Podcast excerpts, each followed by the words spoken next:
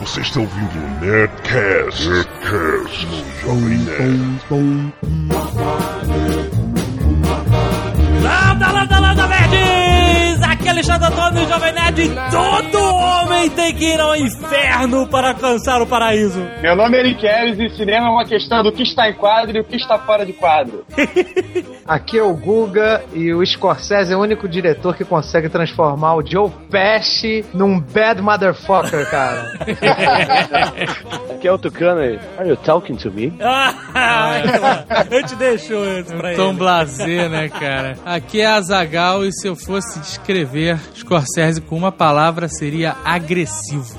É, é verdade. Vamos essa semana prestar uma homenagem a este mega boga diretor, um dos maiores diretores de cinema vivos, Martin Scorsese. Não que isso signifique qualquer coisa, né? Um dos maiores diretores de cinema de todos os tempos. Todos cara. os tempos. Não, eu digo não que signifique qualquer coisa, a nossa homenagem, que ele tá, tá cagando. né? Vamos falar tudo sobre os seus principais filmes depois dos e-mails. Canelada.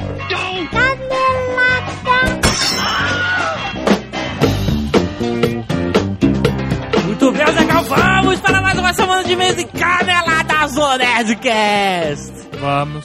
Temporada 2010 do Nerdcast pegando fogo, Azagal. Agora tem temporadas. Tudo tem temporada agora. Essa seria qual temporada, então? É. em 2006, 2007, 2008. É a quinta temporada? Começou em 2006? Seis, isso. Faz Foi- tempo já. Se- 2006 era, era o... aquele... como é que chama? Ah, era, era um mid-season. Mid-season. Em 2006 foi mid-season. Exato, depois engrenou. 7, 8, 9, então já estamos na Season 5. Season 5 do Nerdcast, que bonito, né? Dá um- Season 5, episódio 2. Exato. pra você baixar. Vamos renomear os arquivos do Nerdcast. Todos, é.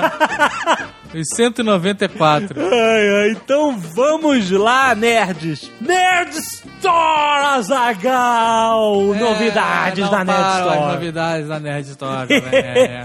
Nerd Store começando em 2010 com tudo. Já anunciamos semana passada nova camisa Blue Hand Team, Vendendo que nem água. vendendo que nem água com reposições de Acre, de vi- Vitruvi, Zumbi Vitruviano, Come to the Nerd Side. Vai lá na Nerd Store agora, tá cheio de camisa. E uma novidade agora esta semana, porque quem pediu a Batalha do Apocalipse está em pré-venda novamente, Azagal. Pré-venda com entrega agendada a partir do dia 15 de fevereiro. Entenda, não vai chegar na sua casa dia 15 de É o fevereiro. lançamento, dia 15. Então Exato. começa aí a partir Então do dia você, 15. você- a pré-venda, qual é a ideia da pré-venda? Você compra antes para garantir um produto que não tem tiragem ilimitada. Exato. O diferencial dessa vez é que, além de você poder garantir o seu livro na pré-venda, você ainda pode garantir o seu livro autografado, jovem. Olha aí a promoção relâmpago Na da pré-venda. É um relâmpago bem demorado, né? Porque ela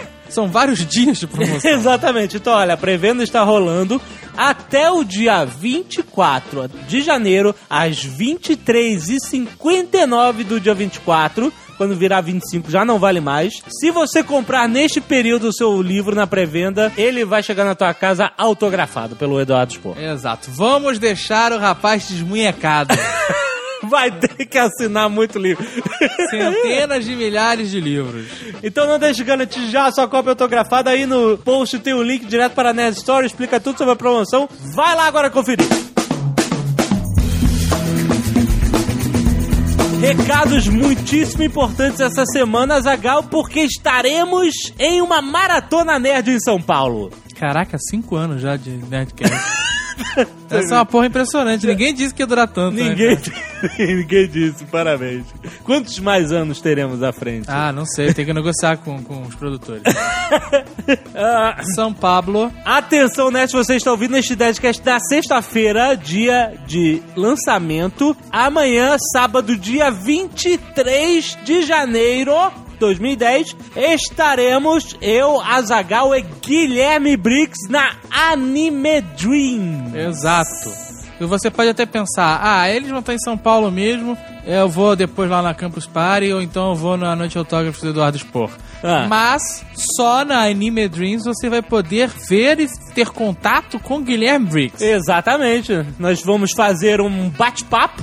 Exato. Nada com compromisso de palestrar, aquela coisa, slideshow, essas coisas. não. PowerPoint. não. Vai ser um perguntas e respostas. Exatamente, com os fãs do Nerdcast, com os fãs do Guilherme Briggs, vamos brincar. Não perca, aí no link tem... As a- informações, mas será dia 23 de janeiro, que é um sábado, Isso, às 3 horas da tarde. isso. Costuma atrasar, mas eu não sei quanto.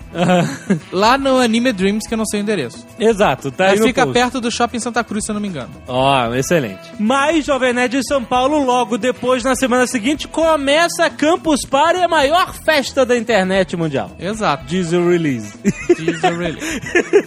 Mas o que estaremos? Estaremos lá, criaremos o nosso Bunker Nerd para eh, os campuseiros, óbvio, tem uma área que só quem comprou Na entrada. verdade, o Bunker Nerd não é uma boa denominação, É sabia? bunker porque isso é já do Marco Gomes. É, isso. exato. né? Tá Depois certo. vão falar que a gente pegou, roubou do cara. Nego é Tá. sensível. Tá certo. E a gente não vai ficar todo dia no mesmo lugar. Aham. Então seria a Resistência Nerd. A Resistência Nerd, tá ótimo. Então vamos lá, quiser falar com a gente, se você for campuseiro, entra lá, procura a gente, vai vai bater papo com a gente, conversar sobre o Jovem Nerd. Ah, se você quer fazer negócio com o Jovem Nerd, vai lá, procura a gente, vamos conversar também. E teremos o nosso painel especial, esperadíssimo, com Azagal, Alotone, Eduardo Spor e Rogério Bonfim, um grande parceiro comercial nosso, vamos falar sobre os cases comerciais do Jovem Nerd. Teremos uma hora e meia pra falar o que quisermos. Caraca, hein? E como a Campus Party é um espaço revolucionário, se a gente quiser, a gente vai ficar direto, ninguém segura a gente. Mas estaremos lá e vai ser bem interessante. Vai ser completamente diferente do que vai acontecer, Jovem Nerd, o gancho. da tarde de autógrafos de A Batalha do Apocalipse. Exatamente. Lá na Campus Party nós estaremos falando de todos os cases comerciais. Isso, lembrando para aí, dia 26 do 1 às 5 e meia da tarde. Exato. Mas só pode ir quem é campuseiro. É, então não adianta chegar lá se você não comprou o ingresso, tareréu, então é só lá dentro. Ok. Já na tarde de autógrafos, dia 30 do 1, sábado, às 2 horas da tarde, você não vai ouvir casos comerciais do Jovem Nerd nem do Nerdcast, mas sim você vai ouvir sobre o livro A Batalha do Apocalipse. Olha que espetacular. Estaremos lá com o autor Eduardo Spor, o primeiro autor do Nerd Books, nosso selo editorial do Isso. Jovem Nerd. Aham. E ele vai contar como é que é criar o livro, vai falar todo aquele negócio de papo de autor e vai principalmente conversar com vocês, tirar dúvidas, sei lá, com certeza falar sobre o final do livro. Não, que, spoiler, spoiler? Não, não vou contar o final do livro. Não, não, mas ele não pode dar spoiler lá. Vai ter gente que não leu o livro. Ah, ainda. não, vai pro inferno quem vai pro lugar desse e não lê o livro, né, cara?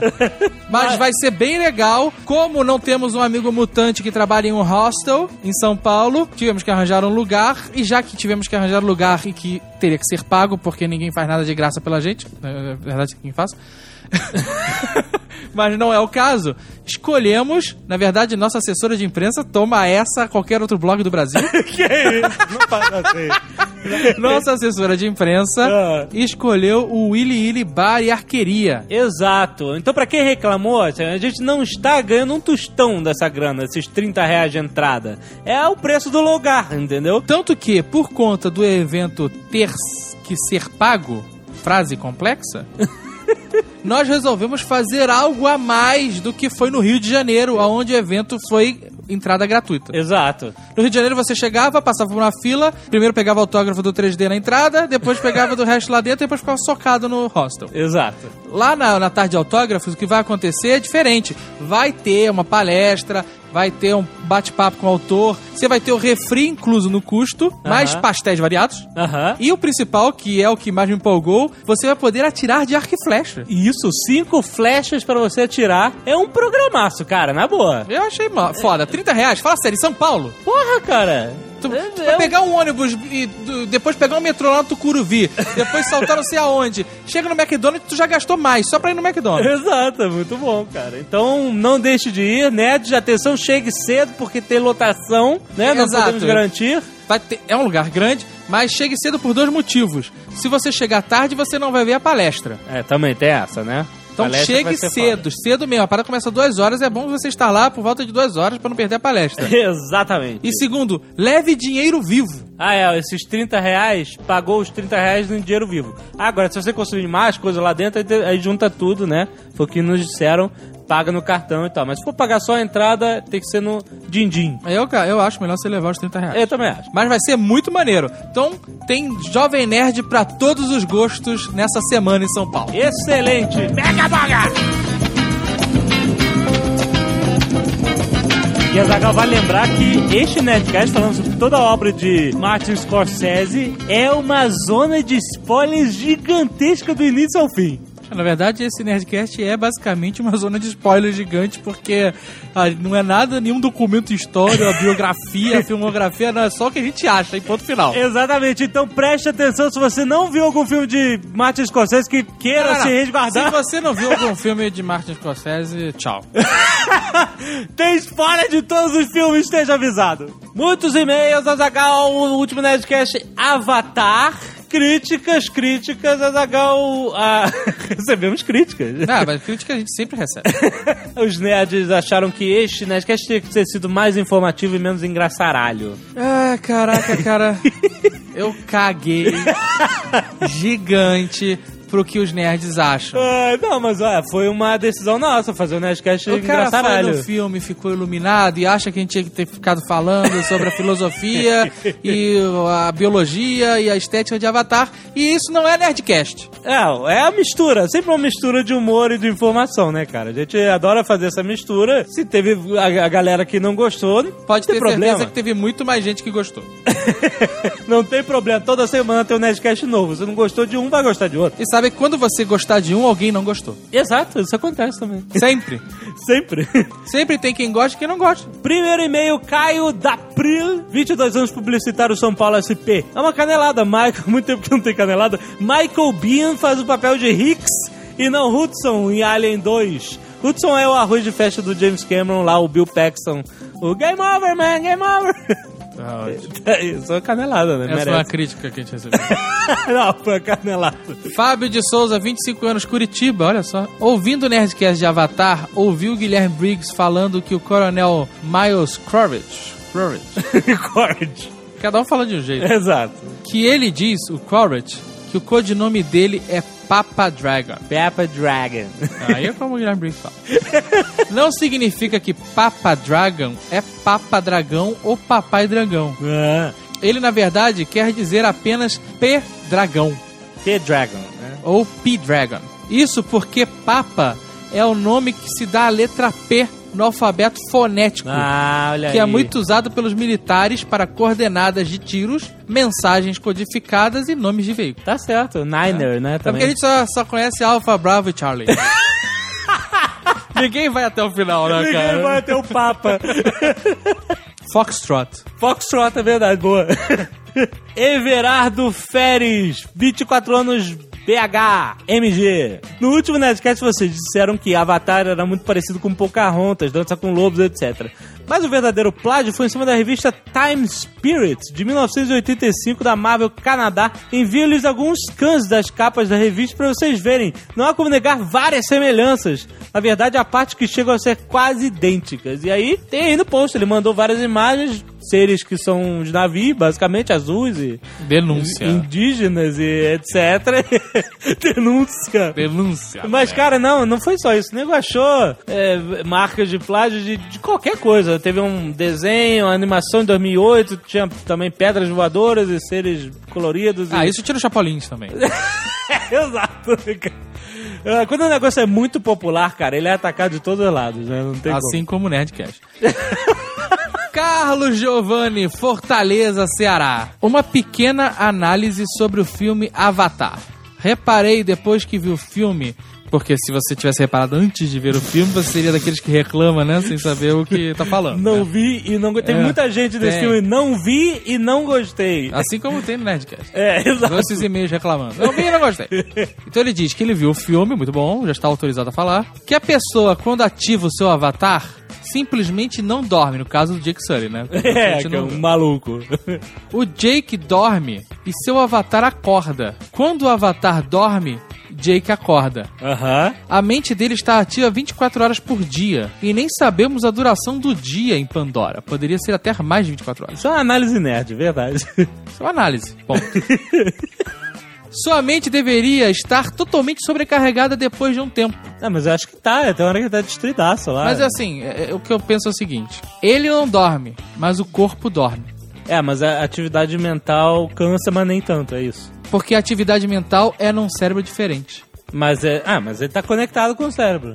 Sim, Então mas o é cérebro uma- dele tá ativo também. Mas é um outro hardware. Talvez por ser outro hardware não tenha o mesmo desgaste que a gente conhece Ah. se nós ficássemos acordados direto. Então ele faz uma conexão remota a É, outro terminal. Exato. E aí o, o, o CPU dele não é desgastado, a memória RAM dele e tal. Eu acho, né? Eu sentido. acho que é isso, né? Faz sentido. É. Não é que nem no Matrix. É porque é né? como se ele estivesse sonhando, eu acho. Exato, é, exatamente. Porque quando ele entra no Avatar, ele entra numa espécie de hibernação, não fica acordado. Exato, quando a gente sonha, a gente tem atividade mental, mas a gente não fica exausto, né? É, e porque ele tá, eu acho, né? A gente tá especulando sobre coisas que não existem. Exato. Mas eu acho que é um tipo de atividade mental diferente. Com certeza vai esgotar e causar confusão, ainda mais você vem duas realidades diferentes. É, isso aí. Né? Mas, é, certamente, não pode ser feita uma análise de uma pessoa acordada direto. É, é verdade. Matou a análise nerd. Ou só análise. Não é nerd, cara. Não, não, não. Nem tudo na vida é só nerd. Pode ser uma análise. Uma pessoa que não é nerd e gostou do filme. Marcos Vinícius Brum, técnico de informática via mão Rio Grande do Sul.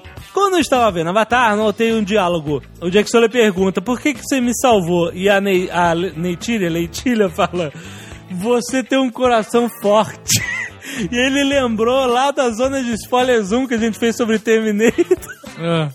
Que a porra do, do robô tinha um coração forte. É. Ô, esse coração forte. Então, É que então, realmente, esse cara tem um coração forte. Né? Putz grila, cara. Daqui a pouco, do duelo de titãs, o Deus Zeus vai falar: Ô, esse garoto tem um coração forte. Ele tá fazendo duelo de titãs também? Eu, Perseu. Caraca, esse cara tá com Tá tudo, com hein? tudo, cara. E o o coração forte.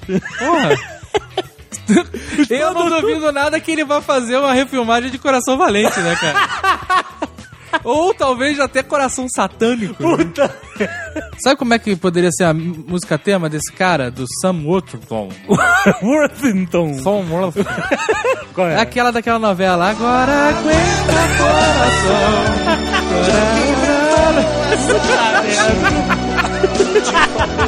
Ooh, got no home or no place to roam. Vamos estabelecer o seguinte: não vai dar pra falar sobre todos os filmes de Martin Scorsese porque queremos falar mais tempo sobre os melhores. Por mim, a gente só fala nos de máfia. Se a gente ficasse falando muito sobre os filmes, não ia dar tempo de falar sobre a sobrancelha de taturana dele. que ele esconde atrás daquela armação de óculos agressiva. Exato. Aquele óculos não é à toa, cara. Claro. Quem é que tem aquele telhado branco e bota um óculos que deve ter, sei lá, um dedo e meio de largura de aro, preto, pra ficar marcado É, pra história? É a personalidade do cara, né? Milimetricamente pensado. Na verdade, o óculos, a armação é só embaixo, em cima é só lente. É que a, a sobrancelha faz o complemento. Mas então, você tá falando que, pô, a gente poderia só falar dos filmes de máfia, e é engraçado que tem diretores que são apáticos, que fazem o que Hollywood manda, né? Mas tem diretores que deixam sua marca, como Martin Scorsese, Quentin Tarantino, Spielberg, etc. Só que é engraçado como a gente, sem conhecer a pessoa, a gente começa a entender, opa, esse cara gosta de falar desse assunto, por que será? E aí quando a gente passa a conhecer um pouco mais da vida, a gente entende, cara, entende. Martin Scorsese é um cara que cresceu nos subúrbios de Nova York, cara. E, e a obra dele, cara, é um ódio a Nova York, né? Toda. Exatamente. Praticamente todos os filmes, né? Martin Scorsese igual a Nova York. Ele cresceu numa família imigrantes sicilianos e o pai dele e a mãe não tinham estudo. E ele cresceu numa casa sem livros, sem, sem, sem leitura, né? Falar nisso, isso é uma coisa interessante. A gente tava assistindo a American Idol outro dia. Olha que coisa. Peter Jackson, vai lá, puxa o freio de mão. Aí, presta atenção. Vocês já repararam? Os ítalo-americanos devem ter o quê? Uns 100 anos já nos Estados Unidos, né? Desde lá que a família Corleone foi pra, pra América. É, uns 80. É, para a família dos Scorsese chegou na América em 1910. E a maioria da, da- do pessoal que foi pra América, os italianos, foi por aí, um pouco antes, né, e tal. Os caras estão aqui há três gerações. Se o Biar já estão chegando na Três, quarta... Quatro já. Quatro já. gerações É. nos Estados Unidos. Como é que os caras da a- geração atual, meu irmão, Moleque, no colégio, tem sotaque ainda, cara. É que os caras ainda falam barabim, papou, pi. Porra, cara. O cara no American Idol, com 20 e poucos anos, falando parecia os sopranos, cara. Agora ele tá torcendo. isso pra fazer sucesso, cara. Porra, com certeza. É forçado. O cara parece um mafioso, cara. O, o novo Sinatra. O cara tem- Hild, Sinatra Hild. O cara tem telefone falando barabém, barabão. É foda, é foda. Você vê no Brasil, sei lá, padaria, o, o português lá, seu Manuel, tem um sotaque carregadíssimo. O filho dele, whatever, não fala mais nada de É, já, sotaque. né? Não, os italianos lá continuam, cara. Rola muito deles ficarem em guetos, tipo bairro só de italiano, todo mundo fala inglês com sotaque italiano. Exato. Aqui não, aqui é uma mistura do cacete, né? E ele cresceu no subúrbio de Nova York. Em Hell's Kitchen. Em Little Italy, na verdade. É, e Little ele... Italy que quase não existe mais, resume agora a um restaurante. é, Os cara, China Natal tomou conta daquela porra toda. Eu fui lá com o Sr. Caio, amigo imaginário, a gente, vamos lá em Little Italy. E aí nós fomos, cara, e foi difícil achar Little Italy. Foi. Porque é só Chinatown a parada, cara. É sinistro. Era grudado e foi, foi avançando e foi atrás dos italianos. Eu vi dois Paulis e. e olha lá, cara. Ué, isso faz muitos anos, né, cara? Fucking fucking what the fuck up fuck fuck fucking fuck fucking Shut the fuck up. Ele tinha asma na infância. Os pais não levavam ele pra sair, pra brincar na rua, pra fazer esportes e tal. O moleque ficava em casa. A, a vida dele era casa, igreja e cinema. Que era o único lugar que eles levavam o garoto. Ah, vamos ao cinema, então vai passear, vamos ao cinema. Cinema, cinema, cinema, TV, TV, cinema, cinema, TV, igreja. E aí o que, que ele quis ser da vida? Padre. Veja Era o primeiro sonho dele, ser padre. Mas aí acabou crescendo e, e se envolvendo realmente com outra paixão que era os filmes. Que ele via, viu durante a infância inteira anormalmente. Nessa época do Scorsese, não tinha filme pra criança. Não tinha. Era o filme de adulto. Tinha no máximo um Walt Disney, uma coisa assim, mas não Ah, era. mas não era isso que ele via, com certeza. Não, era isso que ele via. Ele via muito Hitchcock, eu acho. Ele via Via, o Sétimo Selo do Bergman. Via esse tipo de filme bem leve, né? Então ele falou que é engraçado que ele foi educado pelo visual, entendeu? Então ele não lia em casa, os pais não liam, os pais não tinham nada em casa, e ele ia aprendendo sobre a vida, sobre tudo no cinema. Ou na calçada de casa, né, cara? Não, então É. ele não ia muito à calçada, mas ele falou que o pai dele tinha muitos amigos que tinham aquelas profissões duvidosas, do underground de Nova York, muitos italianos, essa galera e tal. Então ele viveu mesmo esse submundo de Nova York, conheceu os, os gangsters, mafiosos. Então quando ele faz um filme sobre máfia, ele faz com propriedade, cara. O cara sabe do que tá falando, entendeu? Sabe, ele viveu aquele negócio na pele. Um dos primeiros filmes dele, Caminhos Perigosos, que é com De Niro e o Harvey Keitel, é... Peraí, peraí, peraí, peraí, peraí. Ah. Tem algum que não seja com, com o delírio e com o Rafa? Acho que só Se esse... tem, eu não vi, cara. Acho que só Acho esse... com o Leonardo DiCaprio. Exato, essa- recentemente ele trocou o De Niro pelo Leonardo Porque DiCaprio. o Leonardo ficou maluco, né, cara? Esqueceu como é que ia atuar. Não, não esqueceu, não, porra. Tu viu as duas faces da lei? Ela vai os dois Tu viu as duas faces da lei? Não, não vi. Você falou pra eu não ver, eu não vi. É, Então a pe- Deus. mantenha assim que talvez a sua opinião continue dessa forma. Por que que Martin Scorsese é foda? Um dos motivos é porque ele grudou no De Niro, cara. Não, mas não é só isso, cara. Você pode observar, cara, que todo mundo que passa pela mão do Scorsese É verdade. atua bem. Pode ser a única vez que na vida do cara que ele vai fazer daquele jeito, mas ele atua bem. Cara, o, o Leonardo DiCaprio é um merdinha, cara. Pra fazer o Leonardo DiCaprio não ser o, o, o Jack, Jack, o cara tem que ser foda mesmo, né? porra, não é? Ele veio com um estigma absurdo do Titanic. Filé de borboleta Não, do cara- Titanic, cara. É, e o cara não, só sabia... Rose, come back, Rose! Os infiltrados é uma parada inacreditável, cara. É. Acho que ele mandou Inacreditável. muito bem no, no aviador, mas ele, ele consegue fazer o Leonardo DiCaprio virar um ator mesmo, né? Não, não, não só o Leonardo DiCaprio, Verdade. cara, porque o Leonardo DiCaprio já tinha até um histórico favorável lá pelo Diário de, de um Homem, o Diário de um Adolescente. Ah, aquele é moleque, né? Ele é Basquetebol, bem Diaries, né? adolescente. Isso, com que é com o De Niro, inclusive, e tal, que ele manda bem pra caralho. Mas depois ele fez uns filmes merdas fodas. Aquele A Praia é terrível, né, cara? Ele, olha só, cara, Sharon Stone, Que que, de atriz não tem nada, nada. tanto que ela teve que abrir as pernas pra ser atriz mundialmente. ela fez cassino com o cara e, porra, É tu compra a história. Ela é uma prostituta Ela drogada. concorreu, ela concorreu ao Oscar. Ver, papel. cara, maluquice. Quantas vezes ela concorreu? Quantas vezes? Tá brincando? Quantos filmes ela fez com o Scorsese? Faz vezes que ela concorreu ao Oscar. É, uma.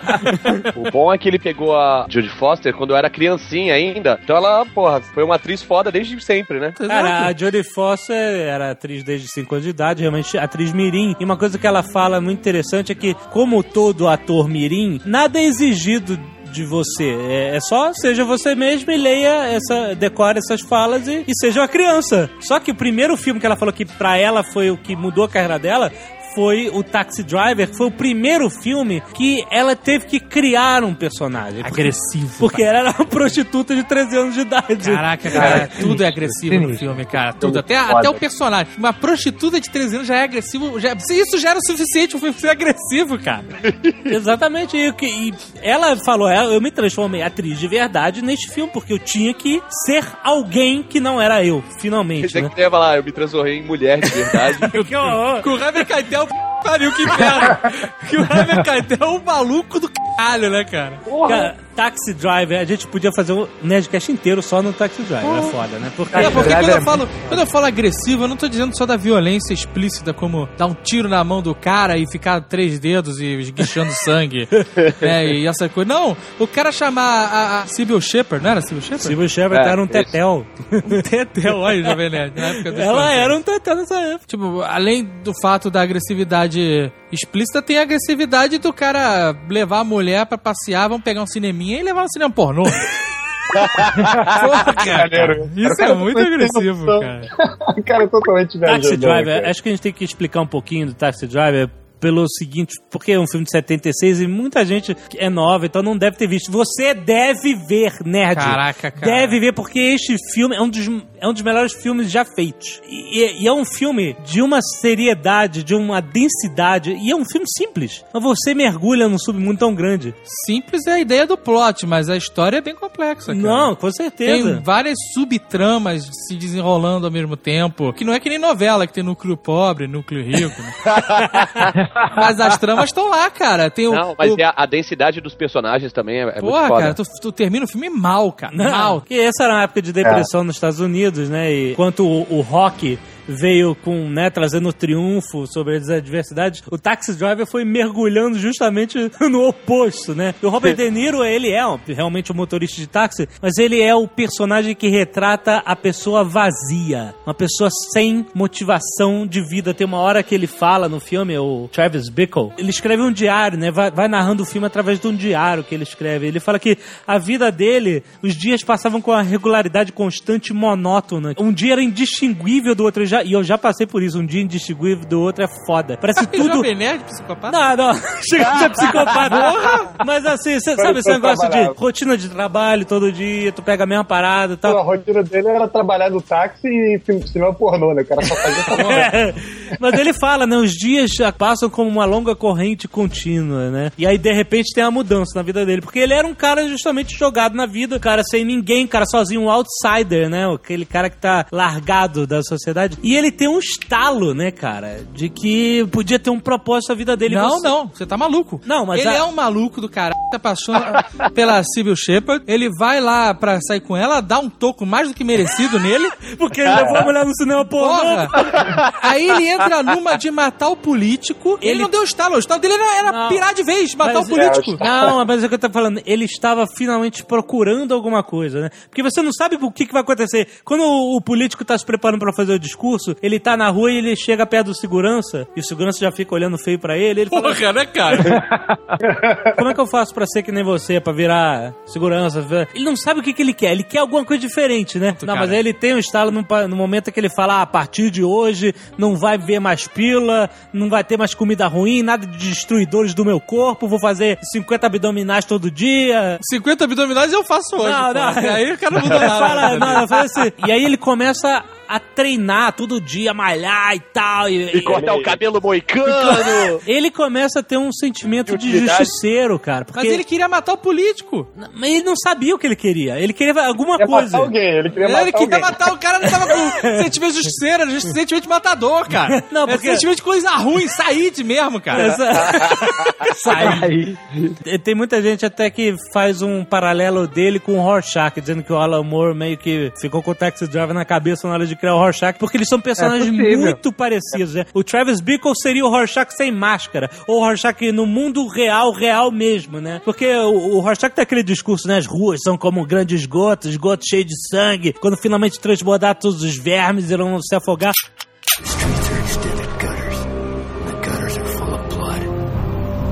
Drains finally scab over, all the vermin will drown. E o Travis Bickle, tomara que tá lá com o táxi dele falando: todos os animais saem à noite. Putas, sodomitas, bichas, tarados, maricas, drogados, perverso, corrupto. Porra, todo mundo mesmo. All the animals come out at night. Whores, skunk pussies, buggers, queens, fairies, dopers, junkies. Sick, venal. Someday a real rain will come and wash all this scum off the streets. E ele fala: um dia vai cair uma chuva real e vai lavar toda essa merda das ruas. Então ele tem essa, esse sentimento do ah, tem alguma coisa de pureza dentro desse cara, mas tá, Não, não, tá não. toda distorcida. Não, Não tá tem toda- nada com... Não, tá toda distorcida, Se cara. você disser pra mim que tem alguma coisa menos podre dentro do cara, eu até consigo aceitar. De pureza não tinha nada. Ele queria era pegar a Judy Foster, cara. Não, Fato. Que isso, não, Só que que no não. final ele mudou de ideia. Mas o legal é quando ela- ele leva ela no cinema pornô, tipo, ele não faz por maldade. Ele é, pra ele é uma parada Normal. normal. É. Normal, né? Pra aliviar a tensão do dia a dia. É, pô. Sei lá. Pegou a mulher no trabalho, passou na banca de jornal, pegou duas folhas de jornal e foi embora. Eu tenho certeza que se ela entrasse, eu ia fazer um basquetinho nela. Que é isso? Que que é isso? Não sei nem o que, que é isso. Ah, não quero saber, não quero saber. Basquetinho. Não sabe, deixa assim. se vocês Eu- não se lembram, eu- isso era uma marca registrada do personagem do Joe Pesci no cassino. É, grande jogador de basquete. Adorava fazer basquetinho. Com aquela altura aí. Aquela altura toda, né? The fucking fucking. What the fuck? Fuck up. Fuck. Fuck. Fucking. Fuck. Fucking. Shut the fuck up. O foda da direção do Scorsese nesse filme é ele te transportar. Quando eu vejo esse filme, cara, eu me sinto naquele lugar escroto, sabe? Aquela Nova York dos anos 70 mesmo, pré-Juliane, né, cara? Era violento, tinha serial killer pela rua, tinha o cara... Era terrível, cara. E o cara, e depois teve uma revolução, mas antes disso, era aquele clima pesado, aquele clima, sabe? Isso no filme passa ele dirigindo o carro, sabe? Pela noite, olhando pela janela, os lugares com aquela iluminação esquisita, que, sabe, opressiva. Ele passa isso muito bem É, tem aquela musiquinha do saxofone interminável. Fica meio deprimido mesmo. Você passa ele, a meia loucura do cara, né? Tu vai entrando na, na onda dele, assim, ó. você vai vendo ele dirigindo e nas ruas as putas brigando, o cafetão dando porrada. É o Watchmen, cara. Totalmente. Até E- porque também nessa fase aí foi a fase da- do pós-Vietnã, né, cara? Ele, ele era veterano de guerra, né? O, Quem não era, né, cara? Quem não era veterano de guerra nos Estados Unidos na década de 70, né, cara? É, exatamente. Aí mostra essa coisa, né? Dos caras voltam fudidos, né, cara? Ah, e a, a atuação do De Niro, cara, ele. Você fica hipnotizado pela atuação do cara. Não é à toa que deixou a frase até hoje lá, Why are you talking to me? É, There's entrou na no one else here, so you must be talking to me. é a frase que ecoou é, na história do cinema, todo mundo fala até hoje. Até fizeram, coitado do De Niro, fazer isso naquele. falar isso de novo naquele filme do, do Alce e o Dentinho. Nossa. Faz o vilão escroto. Aí eu já tava na né? Tá. You talking to me? You talking to me? You talking to me? Well, then who the hell else are you talking? You talking to me? Well, I'm the only one here. E essa frase, Are you talking to me? foi improviso. Ah, é? Você não sabia. Não, não era uma Sabia parada não. do roteiro. Acaba- Bom, ele acaba se tornando um herói do acaso, né? Ele vai ajudar a Jodie Foster e o Harvey Keitel, que é o cafetão lá É, dela. lembra tá- a cena que ela entra no táxi dele, né? Tentando fugir do, do cafetão, do esportes, né? o, o Harvey Keitel dá uma grana pra ele, né? Consegue pegar o táxi, dá uma grana pra ele, e aí ele fica com aquela merda na cabeça, né, cara? Tipo, pô, eu ajudei a fuder com essa menina, não sei o quê. É, exato. né? Aí ele vai lá e vai e acaba com a raça de todo mundo. E é muito maneiro porque é uma cena extremamente realista, porque ah, normalmente assim, ó, o cara vai se vingar, vai virar justiceiro, mata todo mundo e sai com tudo explodindo atrás sem olhar pra trás, né? Com o Don't Look Agora- Explosions. Agora me fala o que, que é o Harvey Keitel de gigolô, cara. Porra, que que é Porra, Caralho, aquele meu. chapéu. Só faltou a plataforma com um peixe dentro, sabe? Aquela- Sapato plataforma com aquário na sola. Só faltou isso, cara. Mas não, o cara vai lá, dá de justiceiro e se fode todo, quase Como morre, é na né? vida real. Como é na vida real, Na vida real, exatamente. O cara que não tem preparo nenhum só fica fazendo flexão, não, não ia se dar muito bem. Ele foi lá se meter com o bandido, porra, ele tomou tiro pra E cacete. só, não, e só os caras merda, né? não tinha nenhum cara foda, aqueles, não tinha nenhum capangas russos gigantes, nada disso. Porra, era tinha um quebrado ele ao meio. Era o seu barriga, que ele, que ele astora os dedos do cara na escada que ainda fica se arrastando, seu filho da puta, seu filho da puta. Mas tem o seguinte, meu irmão, o cara não tem nada a perder. Nunca brigue com ninguém que não tenha nada a Ah, é perder. verdade, Exatamente. claro. Ah, cara, o cara não tá nem aí. Você Mas tá- sabe o que, que é foda? É que você vê um filme do Stallone, do Schwarza ou do, do Ed Murphy, que seja, os caras têm que matar trilhões de caras.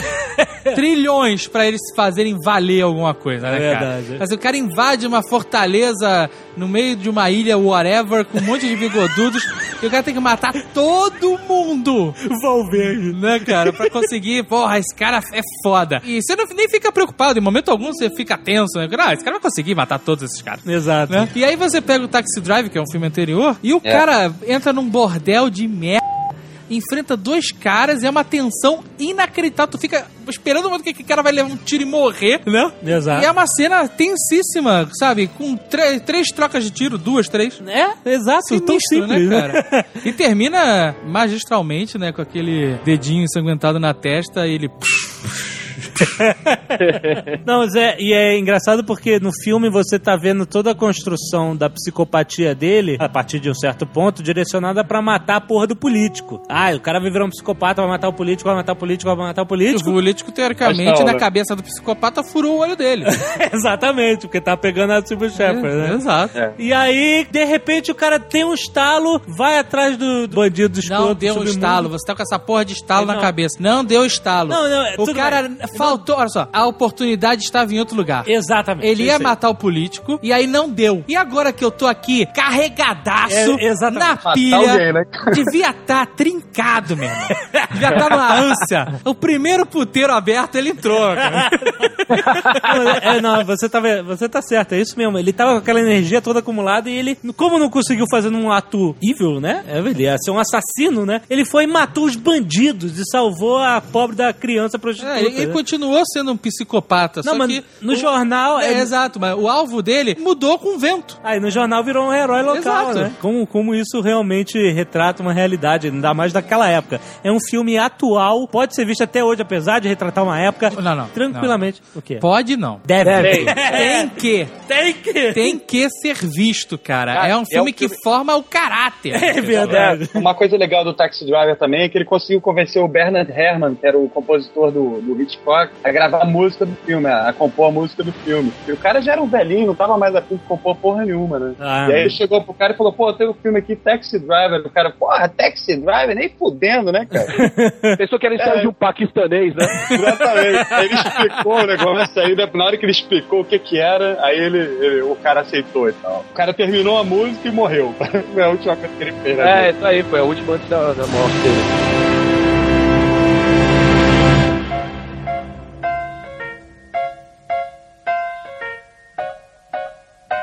Em 77 ele fez New York, New York, que era um musical feito pra ser uma mistura com os filmes antigos de Hollywood, os musicais antigos, com toda essa cultura europeia, meio que essa visão eh, de cinema europeia que ele trazia pros Estados Unidos nos filmes dele, né? Foi com a Liza Minnelli, De Niro, óbvio, mas não foi, foi um fracasso, não, não foi bem nas bilheterias e tal. E o- a crítica também Tem que dar um desconto, né? Que ele tava vindo com o Taxi Driver, que custou pouquíssimo dinheiro, ganhou a palma de ouro, foi indicado pro Oscar, né? Exato. Eu acho que a expectativa era enorme nessa hora, né? Em cima do cara. Não, foi um filme de estúdio, porque o Taxi Driver foi feito na rua, né, cara? E, e É. o New York New York já foi pro estúdio, né? Foi pra Hollywood, tarará, não sei o quê. Clamoroso, né? Aquela parada. E não deu muito certo e ele começou a duvidar dele mesmo como um diretor. Eu, Porra, não consegui. Sabe, o cara fez um trabalho que não Porque foi. antes do Taxi Driver, ele fez uma porrada de outros filmes. Fez, e o Caminho Perigosos foi 10 bom filmes filme. antes. 59, 63, 64, 67, 70, É. 72, 74. Se- Aí, em 76, ele fez o Taxi Driver. E aí a parada estourou. Isso, no Caminhos Perigosos já tinha sido bom, 73. Aí o É, Taxi o- Driver foi o mega elogiado, crítica, porra, ganhou palma de ouro em Cannes. Ah, esse diretor aí, ele, esse cara é bom, esse cara tem talento. New Qual é o desafio dele? Eyebrow. Bro. Os círculos internos de Hollywood. Nem ia chamar, o sobrancelha é foda, né? Todo mundo quer trabalhar com sobrancelha. É, Então, no New York, New York, ele quis fazer uma homenagem aos filmes que ele cresceu vendo também, os, os musicais dos anos 40, né? Acho que era bem isso. E aí, o filme é legal em si, mas realmente não é o Taxi Driver, né? Não, não é tão revolucionário, né? Tem a Liza Minnelli, né, cara? Caraca, me explica o que, que é a Liza Minnelli. Na época ela ainda era alguém. Não, calma aí. ela- Existe alguma beleza no rosto dela, mas que é ocultada por um nariz gigante. E aquele cabelo de chapinha. Mas não, não, o cabelo, Não, cara, a gente não, perdoa. O nariz é uma parada. E ela não operou nunca, né, cara? Nunca, nunca. Foi ficando cada vez maior, né, claro. É, é incrível, cara. Não, mas quem que ela é? A Liza Minnelli é filha do, do Vincent Minnelli e da Judy, Judy Garland, né? Era, Isso, Mágico de Oz. É a maior peixada da história, né, cara? ela já começou com, com- tendo que vencer né, uma galera sinistra ali. Tu sabia que a Judy Garland, quando casou, ou foi a Malasa Minelli? Acho que foi a Judy Garland que casou e pegou o marido na lua de mel com outro homem na cama. Toma aí. Olha, É Por isso tudo artista. É tudo artista mesmo. Artista é foda.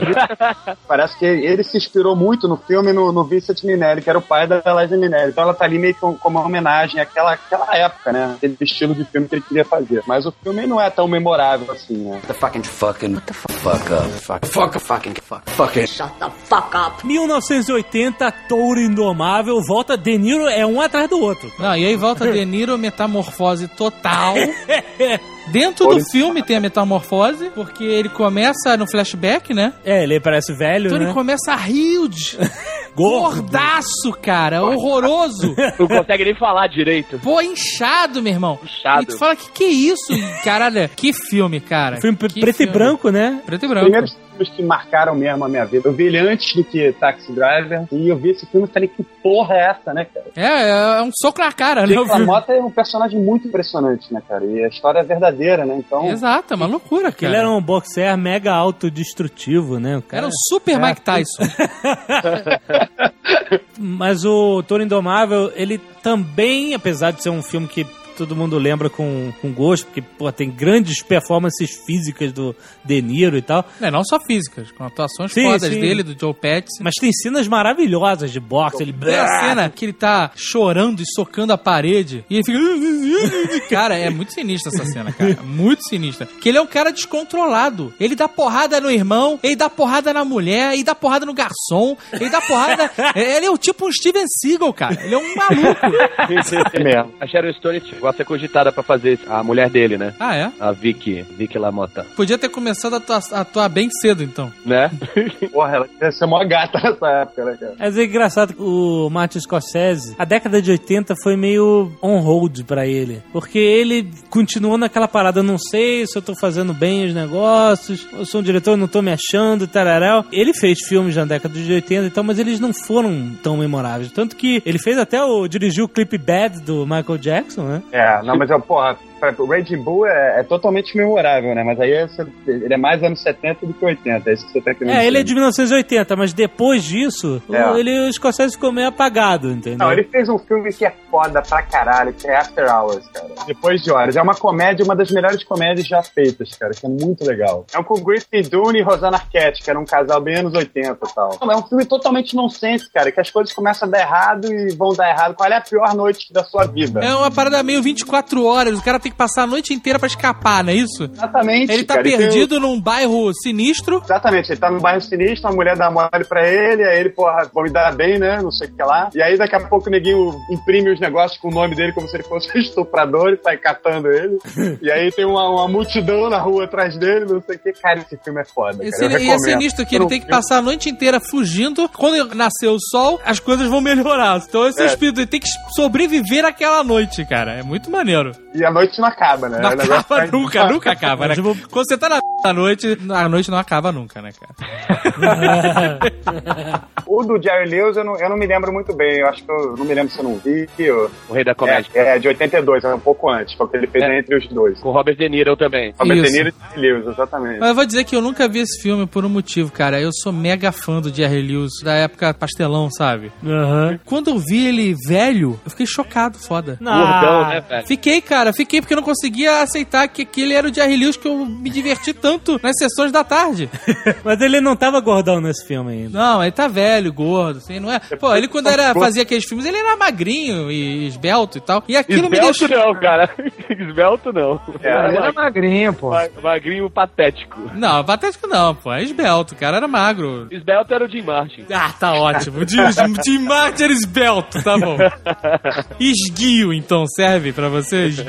Mas o cara era magrinho de fazer aquelas performances corporais, né, cara? Era o, o Jim Carrey se espelha com certeza no Jerry Lewis, com certeza. Mas não chega nem aos pés, né? Não chega né? Jerry Lewis é, é, é inacreditável. E aí quando eu vi ele, aquela. Quando eu vi assim, eu falei, cara, não, eu não consegui ver. Eu tenho que vencer isso, na verdade. Em 86 ele fez o Amazing Stories, só um, um curtazinho. Cara, Amazing Stories era sensacional, era tipo um revival do Twilight Zone, era uma coisa até um pouco mais light que o Twilight Ah, Zone, é né? bem mais light, Bem né? mais Bem light. E É, era os- produção do Spielberg, ele trazia vários diretores pra fazer esses pequenos, esses curta-metragens. E o, o episódio do, do Scorsese, eu lembro, eu vi, era, era de um escritor de horror, é que ele olhava pro espelho e via um- uma, uma figura querendo, né, ameaçando ele, né? E ele olhava na vida real, né, virava pra trás e não tinha ninguém. É bobinho, mas é um, um filme bem, bem dirigido, bem legal do Scorsese, né? Aí depois ele fez o quê, o Jovem Nerd? Ele Teve o Bads Michael Jackson, que aí, porra, é, o cara chega Você assim, você é o Martin. Scorsese, te... Você está pulando. Tô pulando o quê? Filme que Ah, ele fez com- a cor do dinheiro. Porra do Tom Money. E esse filme prova que ele não consegue fazer todo mundo aqui. esse Peraí, cara, o cara é diretor de cinema, ele não é, não é não é o milagreiro. milagreiro. Nem Scorsese consegue fazer Tom Cruise atuar, né, cara? É, se bem que é sacanagem que botaram ele de, pra contracenar com o Paul Newman, o Paul Newman dando mó show. Mas eu achei o filme maneiro, cara, apesar do Tom Cruise. A senhora Jovem Nerd, eu sei que adora. Eu tenho que admitir que eu não vi por preconceito, cara. Eu, Mas eu É? não, não lembro de nunca ter conversado sobre esse filme com ela. Tom Cruise, sinuca, sei lá. É muito doido fazer um filme sobre sinuca, né, cara? É muito doido, né, cara? É uma parada inacreditável. Que nem um, sei lá, um diretor Fábio Barreto fazer um filme sobre biriba. sobre buraco. Canastra real. Imagina um filme. combina com Tom Cruise, né? Canastra real, né? Mas vale destacar o seguinte, cara, que o, esse filme, na verdade, é uma, é uma refilmagem, é uma refilmagem, não, uma continuação de The Hustler, que é o filme de Isso. 1971, né, no qual o Paul Newman era o Tom Cruise e o Jack Gleason era o Paul Newman, era o veterano lá que tava ensinando ele, é o Fast Ed. Pô, eu vou te falar, Aí- bons tempos que o Paul Newman era o Tom Cruise, cara. The fucking fucking what the fuck, fuck up. Fuck fuck fucking fuck fucking Saiu do, do Call of Money e foi fazer um filme completamente diferente, que é um dos meus filmes favoritos de todos os tempos, cara, que é A Última Tentação de Cristo. Não sei se vocês gostam. Filme que, que é mega controverso, como qualquer coisa, Cara, né? eu que vou fa- dizer, é uma vergonha foda isso. Eu nunca vi a última tentação de Cristo. Você vai gostar cara. pra caralho, porque é um filme foda, cara. William Dafoe fazendo Jesus Cristo, cara. O Duende Verde Jesus Cristo. Meu amigo, vocês querem saber o, o, o, o que Não, é não, o não, não, não, não, não, não, não, não. Chega. Eu passei o ano novo inteiro escutando todas as histórias de cinema pornô 3D. Eu não vou deixar você contar o último filme do, William do. Dafoe. Não vou deixar, cara. Posso falar o nome? Fica a dica? Pode. Anticristo, é um fi- filme europeu. Não é do Lars von Trier? É, é dele mesmo. O cara que escolhe o William Dafoe pra qualquer papel, ele quer chocar no filme de primeira, cara. Porque o William Dafoe, cara, ele, ele consegue personificar uma palavra. Horroroso. o cara é horroroso, cara. Cara, mas vou te falar que ele tá foda nesse papel, ele tá muito bem no- na última tentação Não, eu não, e eu não tenho problema com nenhum que Jesus seja horroroso. mas, mas, cara, não, eu tenho que dizer isso, que eu sempre quis falar, cara. O William Defoe é o cara, acho que, mais feio do mundo, cara. o cara que escolhe o William Defoe, ele quer chocar. Ele quer chocar de primeira. O, o Scorsese falou, vou fazer um filme sobre a última tentação de Cristo. Eu tenho que dar a mensagem na- no Cristo logo. William Defoe, cara. É um Cristo sarjeta. Ah, e adivinha que é o Judas Harvey Keitel. O personagem mais memorável da, da Tentação de Cristo é o Harvey Keitel, cara. Porque tudo que a gente ouviu falar de Judas... Pedro é quem? O John Petty, né? O Judas, a gente tá acostumado a ouvir Judas é um escroto, não sei o que lá. Judas no filme é o cara do cacete, cara. Judas, sim, é o cara que é o apóstolo de verdade. Tá ali, entendeu? Pra, pra botar ele na linha, entendeu? Os outros ficam sempre fazendo puxa-saco. O Pedro fica, ah, não sei o que. O Judas não, cara. O Judas tá ali pra botar pra fuder mesmo, entendeu? Eu sou um cara, isso gera, vai gerar polêmica com certeza, mas eu sou um cara que acredito que Judas foi um grande bode expiatório. é, acredito, acredito. É, acredito Eu que também ele acho, vir- acho. virou, ele foi o Não, ele- Dark Knight dos apóstolos. Dark Knight. Aí tem uma hora que ele vira pro, pro Judas e fala, meu irmão, tem que ser você, porque esse, o resto aqui é um bando de fracote, um bando de, de, Cara, entendeu? aham. de fruta. Ou é você ou ninguém, entendeu? Você tem que botar. Por isso é que ele chega lá e dá o beijo, porque é aquela coisa é, é admiração e tal. Mas é foda, cara. É muito maneiro o filme. Realmente eu recomendo. Apesar disso, o Harvey Keitel ainda foi indicado pro Framboesa de Ouro, né? É, né? Era o Judas, né, cara? Tinha que sobrar pra ele, né? Mas eu quero ver, eu quero ver esse filme. Eu tenho esse ano, 2010, com certeza eu vou ver a Tem uma trilha sonora foda desse filme também, do, do Peter Gabriel. Vale a pena também comprar o disco. Do Peter Gabriel? Manda muito bem nesse filme, Que, que na verdade é o Sting, né? Sacanagem. O Peter Gabriel é, faz trilha sonora fodamente. Fez trilha sonora do Wall-E, que é memorável também, cara. É muito foda. Ah, isso explica porque eu dormi no Oli. Ah, Aquelas batucadas na panela do Peter Gabriel, ninguém aguenta aquela timbalada dele, cara. Uma frase memorável de Cristo no, no Última Tentação de Cristo é o seguinte: Eu não vim pra trazer a paz, vim pra trazer uma espada, pra pôr o pai contra o filho, a mãe contra a filha. É, é um Cristo rock and roll, cara. Eu É, acho que você vai totalmente contrário do que das convenções institucionalizadas, né, cara? Foi, Daí porque foi proibido em sei lá quantos países, né? É, exato, é claro. Mas eu acho que uma pessoa religiosa deveria até ver para obter uma, uma outra visão de cultura, nem, nem que ela não leve em consideração, ah, eu não acredito, Olha, cara, mas Eu leva... tô lendo aqui uma parada também pra chocar. Além do William Defoe ser Jesus, o Pôncio Pilatos é o David Bowie. Nossa, nossa! Caralho, ele faz muito bem, cara. Ele faz muito bem o papel também, ainda por cima. É muito maneiro o David Bowie, cara. Caralho. Caraca, quem, quem é o diabo nessa porra?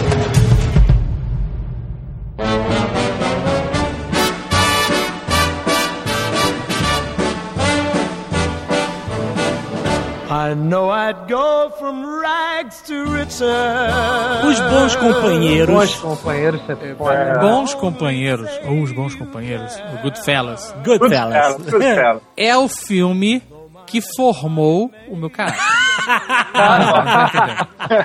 Sem sacanagem, esse foi o filme que eu mais assisti na minha vida. Joe Pet formou teu caráter, né? Fala Porra, verdade. John Petty e Robert De Niro, cara. Não Ray Liotta, né? Aí não. Mas É. esse filme é demais, cara, porque eu já tinha assistido Poderoso Chefão um milhão de vezes e vários filmecos de máfia lá com, com o Charles Bronson e tal.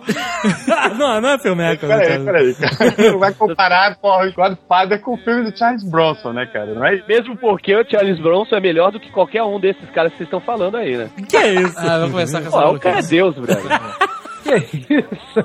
Ah, ele tem uma parada com o Charlie E aí o que acontece, cara? Quando eu vi os bons companheiros, foi uma espécie de desconstrução da máfia, cara. Porque até então, todo filme que eu via era só máfia, máfia, dom, não sei o que lá.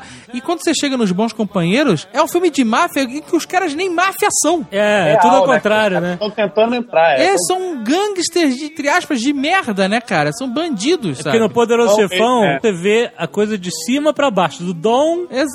Pra baixo. E no Bons Companheiros, justamente do nada, do merda, até você tentar ser alguma coisa, ser o wise guy, que eles chamam de wise guy, né? Que na verdade, né? às vezes eles são gangsters, eles estão associados. Não tem uma parte ruim, não tem uma parte cansativa. O filme vai bonito do começo ao fim, cara. É, É. uma agressão atrás da outra, meu irmão. É moleque de 15 anos, tá explodindo o carro em estacionamento, cara. tem uma cena que ele tá, ele tá namorando ainda a que vai ser a esposa dele, e aí o vizinho malandrilso tenta pegar ela à força e ele vem, cara. E ele arrebenta a cara do cara de porrada com a coronha da arma, meu irmão. Mas aquela cena é tão. Eu via repetida, botei em loop, sabe? Pra ver lá, ele arrebentando a cara daquele filho da p. cara. Pá, pá, pá. E aí os outros amigos, todos os quatro marrentos ou três lá, marrentões foda. E o cara vem sozinho e arrebenta a cara do filho da p de porrada. E os outros três malandrilços nem se mexem, cara. Ficam atônicos com a calça com volume maior no rabo. Enchem a cueca de merda, não se mexem, cara. Não, ninguém nem abre o né, Porra, cara, é demais, cara. Essa cena é, é de uma agressividade que tu chega a colar no assento do, do sofá, cara. A gente já falou um pouco mais de Goodfellas no Netcast de Máfia, não deixe de ouvir, que também é muito bom. Ah, mas eu não quero te falar. Não, a gente tem que falar, porque a história é baseada num testemunho de um ex-soldado da máfia, mas que o cara, como era meio irlandês, não podia ser homem feito, como a gente explicou no outro Netcast, né? Você tinha que ser italiano mesmo, né? De descendência italiana. O que eles chamam de homem feito é, é que você realmente entraria para a família da máfia, né? Se você não tivesse ascendência, você podia até ser um associado, né? Um bandido, um gangster em que um mafioso, um homem feito, poderia confiar em você para fazer um trabalho, outro e tal, você ganhar uma grana, mas de fato não fazer o pai da máfia. Então, o Ray Liotta que prova lá o trabalho de diretor com ator Porra, cara, do, tá brincando. do Martin Scorsese é absurdo, porque ele nunca foi um ator de expressão E nunca será. e nunca será. nem, nem antes, nem depois, né? Foi nesse filme o cara. Tá, você acredita no cara. Certas pessoas tinham que fazer um filme só e parar, cara. Rudiger Hauer, Ray Liotta, Christopher Lambert. Christopher Lambert podia ter se aposentado cedo. É, é. Pô, Christopher Lambert não devia nem ter começado, né? Numa Não, boa. não. Highlander é Não, maneiro. Highlander, Highlander. Highlander. Então, ele tá bem no Highlander, mas não é um, um ator, né? Não, não é. Mas não ele, é. pô, olha só, veja, veja a, a- a é um cara de cabelo comprido lá que, porra, dá uma enganada. Mas o cara faz Highlander e para, ele ia ser foda. Ah, é. é foda. Mas Bons Companheiros, ele é meio que considerado um filme comeback do Martin Scorsese. Esse é o início de uma sequência de filmes inacreditáveis do Martin Scorsese. Tem uma parada nesse filme que a palavra fuck é dita 246 vezes durante o filme. Olha, que eu vou te dizer que eu acho que nos Infiltrados eles falam mais. hein? Mas, é. Tem um videoclipe que conta a história inteira dos Infiltrados só pelo fuck. É, só, Só com cenas de fuck. É. Fuck, fuck, fuck, fuck, fuck, fuck, fuck, fuck. E vai passando a história ali. A timeline certinha do filme, cara. Muito Ele bom. ver o filme inteiro. então, os bons companheiros conta- contavam essa história, teoricamente baseada em fatos reais, desse cara que queria ser alguém na vida, né? O cara nasceu uma família lá, meio irlandesa e tal, e não era ninguém na vida, e ele via que lá na rua, todos os gangsters, eles tinham regalias, o cara tinha o melhor carro, saía com as mulheres mais bonitas, não enfrentava fila na hora de entrar no bar, lá no coquetel bar, qualquer porra assim. E ele achava, pô, isso é um, isso é um estilo de vida. E qualquer pessoa sem educação, isso acontece de certa forma aqui na- nas comunidades muito pobres. A criança cresce é, é, em volta de bandido, é o maioral que usa arma, que pega mulher e o cacete, usa tênis fodão, e a vida do trabalhador é uma merda. Então, o que, que o cara vai? O cara bota na balança, né? O Goodfellas conta essa história. Você Sobre... tá falando sobre a favela carioca? Acontece isso nas favelas carioca. Igual, né? É a mesma história. É a mesma história sem glamour, né, cara? É, sim, sim. É, porque existe até, né, entre aspas, um glamour nas histórias de máfia. Sim, né? não. É inevitável, cara. Você é- simpatiza com mafioso de filme. Eu, quando via, quando era moleque e via filme de máfia, eu, em momento nenhum, queria ser policial. não, em momento nenhum. Queria ser o Santino, queria ser o Rito. Queria... Aquele, aqueles agentes do, FBI bananas, né, sabe, cara? já Fica o dia inteiro com a bunda quadrada na escuta. Ah, caralho. E a maneira como ele pega um tema que ele vai depois fazer bilhões de filmes. E ele conta de uma outra forma, né, cara? É a vida do cara, desde moleque, é parada meio Cornwell, né? É, Vai exato. seguindo o, o, o cara, né? Toda, ele é um... É, e ele, mostra também como é que eles fazem, né? Como é que é o, o- o método né, da máfia, que é muito. que não é bem máfia, mas, mas do- dos gangsters, né? Eu acho isso muito legal. Aquela cena que ele entra na boate, aquela cena é foda, né, cara? Que fica uns 10 minutos ali sem corte. Ah, ele mostrando, apresentando a galera. Ah, Ah, aquele é meu sonho. Pariu, cara. Aquele é meu sonho, cara. Chegar no lugar, dar um sorriso. Né? Uma, du- duas notas de 100 dobrada e o cara atrás da mesa no alto, tu tá pela cozinha. Aquilo é vida, Ah, a cara. cena fantástica dele entrando com a namorada no bar, e aí tá uma fila gigante na porta, né? E a câmera vai seguindo pelas costas dele, sem corte, né? Aí ele vai, É, entra, entra, desce uma escadinha, entra pelo lado, passa pela cozinha, aí vai falando, oi, tudo bem? Oi, galera. E aí vai passando pela cozinha, aquela fumaça, e tá todo mundo ocupado trabalhando, vira um corredor, tem um casal se pegando, ele, ah, você aqui de novo. E aí ele entra no salão, tá cheio, tá prestes a começar o show, e logo vem um garçom segurando a mesa com a toalha já, e ele bota a mesa do lado do palco, que já tava tudo lotado, ele bota a mesa do lado do palco, vem as cadeiras, todo mundo instalando os dedos, vem as cadeiras, ele senta com a namorada. Cara, é fantástico, né? E a- essa cena representa tudo que ele queria da vida, né? A vida, as facilidades da vida do gangster, né? Ele vai dar uns 100 dólares em cada comprimento de mão dele. Porra. É sensacional. The fucking fucking fuck up. Fuck, fuck, fucking fuck, fucking. Shut the fuck up. Eu lembro quando o Azagal me mostrou, a- tinha acabado de ver o filme, ele falou assim: Vou te mostrar só a primeira cena. Que eles estão dentro do carro, e aí houve um barulho, aí abre o porta-malas. E achei, porra, eu lembro que quando eu tava vendo isso, eu achei que os caras estavam em choque quando olharam, porque tinha um corpo no porta-mala, né? É. Porra, tem- tem um corpo no porta-malas, eles não sabiam, não. Eles sabiam, eles não sabiam que o cara tava vivo. Exatamente. Eles já pa- puxa um facão de churrasco, brother. Die, motherfucker, die, die! É muito Esse bom, é cara. muito agressivo. Essa é a agressão. É agressão, né, cara? agressão, cara. Tapa na cara, mano. Agora, outra coisa foda nos- nesse filme é que ele passa por três décadas. E aí, cara, o figurino, cenário, trilha sonora, produção, tudo acompanha perfeitamente Exato. a Cara, mudança. como é que um filme desse não ganha o Oscar, cara? Ah, é, é uma babaquice, né, cara? É inacreditável, Até porque... então, o Martin Scorsese não tinha ganhado nem o Oscar, né? Nem Vou ganhou. te falar, esse, esse filme foi indicado a uma porrada de Oscar. A única pessoa que ganhou o Oscar foi muito merecido foi o Joe Pesci, que aliás, que puta ator, né? Porra. Cara, o Tommy é um personagem memorável, né? E é o único personagem que ele faz em todos os filmes dele, né, cara? É, Qualquer filme que ele faz hoje em dia é o Tommy, né, cara? Como ele ganhou o Oscar, ele tá, tá tentando de novo, né? Foi indicado pra cinco Oscars, mas só, só o Joe Pesci. que- Foi Dança com Lobos que venceu naquele ano. Dança com Lobos é. é. um excelente filme, né? Também. Não, mas peraí, Não, Tato não, não. Colombo não tem capacidade moral pra ganhar nem isso. Tem que Godfather Part 3 que foi indicado naquele ano. né, Caraca, cara? eu nunca tinha pensado no motivo razoável pra bater no Kevin Costner até agora. agora eu tenho, cara. Eu tenho motivo pra dar um tapa na cara dele. Porra! Você tirou o Oscar do Scorsese por bons O companheiros. que eu acho maneiro no, no, no Scorsese é que ele- é um diretor autoral, né? Mas ele sabe fazer cena de ação como se ele fosse um diretor de filme de ação, cara. Tiroteio, as porradas, é tudo, porra, Acho de primeira fazer- linha, cara. Sabe fazer cena de ação melhor do que qualquer diretor. né?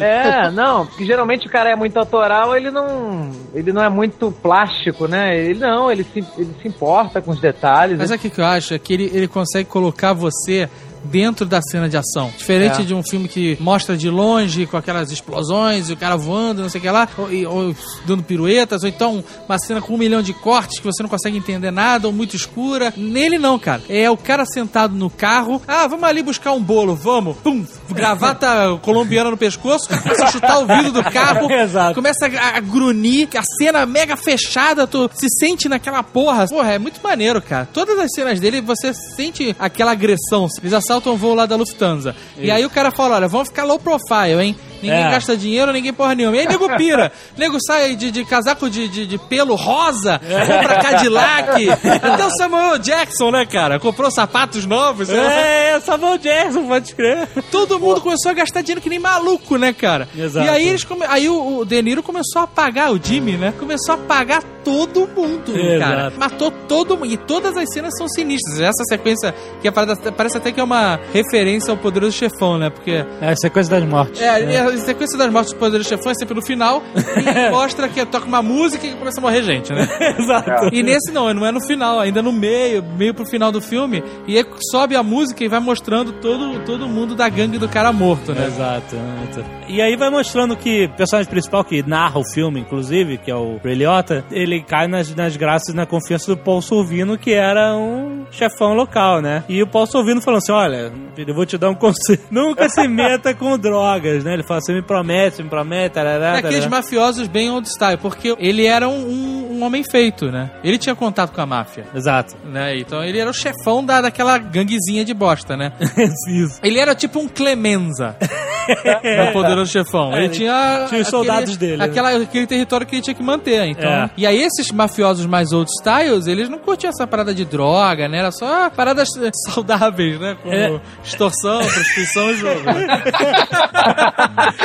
Mas sabe o que, que é? Sabe o que eles falavam é o seguinte: que na droga eles tinham o maior lucro de todos, né? Era um lucro absurdo, sei lá, 400 mil por cento de lucro, qualquer porra assim. Só que, se você fala cocaína e pega 20 anos de, ca- de cadeia, Ah, sim. o tempo de cadeia pra esse tipo de crime era muitíssimo mais alto que o tempo de cadeia com qualquer outro. Por isso eles tinham esse receio de se meter com drogas, porque, pô, vai que um chefão, um cara importante lá, nego liga o cara a tráfico de drogas e mete o cara 30 anos na cadeia. Acabou, né? Isso Não é só isso, é porque assim, se o cara é, é condenado a 5 anos, 10 anos, ele sai em 7, sei lá, o cara aguenta ficar. Se É. o cara sabe que vai ser condenado a 30 anos, ele faz acordo. Exatamente. E aí também. caga a máfia. Exatamente. Exato. Então, aí o Ray Liotta, um idiota, vai lá e fica deslumbrado, né? Fica viciado também. Não, mas isso é maneiríssimo, cara, mostrar essa mudança de geração. E é impressionante a maquiagem, como os caras envelhecem, assim, né? O aspecto deles muda, né, cara? O De Niro, ele realmente tá mais envelhecido, aquele óculos gigante. É, óculos gigantes, né? Pode crer. E o, o Ray Liotta acabadaço, sabe? É, É, muito maneiro, Cara, cara. acabado Todos porque o esses- cara tá mega viciado, né? Exato, exato. É, esses detalhes do filme Não, são... quando o filme vai pra, pra essa época, né, que você vê que aquela paranoia total, helicóptero no céu, né, cara? As músicas É, a paranoia do helicóptero seguindo Porra, ele. é uma né? tensão do caralho. Não, e- e E tem- aí você viu que é maneiro porque ele começa o filme. é- é- isso é bem interessante no filme, mostrar que nem tudo é glamour, né? Ele começa o Exato. filme naquele mega glamour da máfia, na Ah. década lá de, de, de 60, 70, né? Não, 60. Ah, é 50. 50? É, ele termina na década de 70, né? Não, Década de não foi 80. depois- É, de 80. acho. É, então ele, termina, começa a 60. E vai aí mostra indo. todo esse glamour lá do, do, do- do início, o cara, porra, nego carregando mesinha no barco Copacabana, toda cidade de um barco Copacabana. E depois ele, você vê que entra numa, ele vai preso, depois sai da prisão, aí faz o assalto da Lufthansa, se dá bem, mas aí entra numa decadência foda, se envolve com drogas, aí já começa a negociar com outros criminosozinhos de merda, sabe? Começa na paranoia de perseguição. Aí ele entra na paranoia que o De Niro vai matar ele. Exato, né? então mostra esse lado escroto da máfia aqui que ninguém fala, né, cara? É. Era o mentor dele, é. Exato. é. Exato, mas o mentor dele que a mulher dele foi pedir grana, a mulher dele achou que ela ia, que o cara ia mandar matar ela. É porque ele foi preso e a mulher ficou na merda, né? Exato, ele, porque tem esse negócio, ah, a gente vai cuidar da tua família aqui quando estiver lá dentro, né? E não foi bem assim, né? Exato. Nada bem assim. E aí ele vê que tudo aquilo que era, entre aspas, a segurança dele, acabou deixando ele de lado, né? Quando ele sai da cadeia e ele, e ele fala que, tem, que o cara tem um trabalho pra fazer em Miami, que ele pode ganhar uma grana, aí que ele acha que ele ia matar ele de verdade e decide sair fora e denunciar todo mundo pro FBI, ali eu acho que ele realmente ia matar o cara. É, ali sim. Ali sim, né? Aí é o ponto de decisão, que ele decide. E é engraçado que o filme dá um círculo, dá uma volta, né? Ele acha que ele acha que ele vai morrer, porque todo mundo descobriu que ele tá lidando com drogas e, e tá todo mundo achando que ele ia dedar a máfia toda lá, os gangsters todos pra, pro FBI. Então, com medo de morrer, ele realmente vai e deda todo mundo pro FBI e entra num programa de proteção à testemunha em que ele tem que ser um anônimo, um Zé Ninguém, que era justamente o que ele queria Evitar a vida inteira. evitar a vida inteira, né? É muito maneiro a cena que ele vai preso, porque ele tá naquela paranoia extreme, a babá levava as drogas na fralda, aquele É, esquema cara, todo. Ele tinha que fazer um molho ah, do aniversário do irmão da cadeira de rodas e pesar cocaína, vender arma, fugir da polícia e comprar remédio, e fazer um milhão de coisas, sabe? Tava de volta do futuro dos infernos. Do inferno. E aí, no final, ele pega o carro pra levar a babá no aeroporto e quando ele dá a ré, luz na cara, parada, filha da puta, é a polícia. E ele pensa assim: se fosse a máfia, eu já tava morto. Exato. Ele fica aliviado, né, cara? De uma cena boa. Muito maneiro.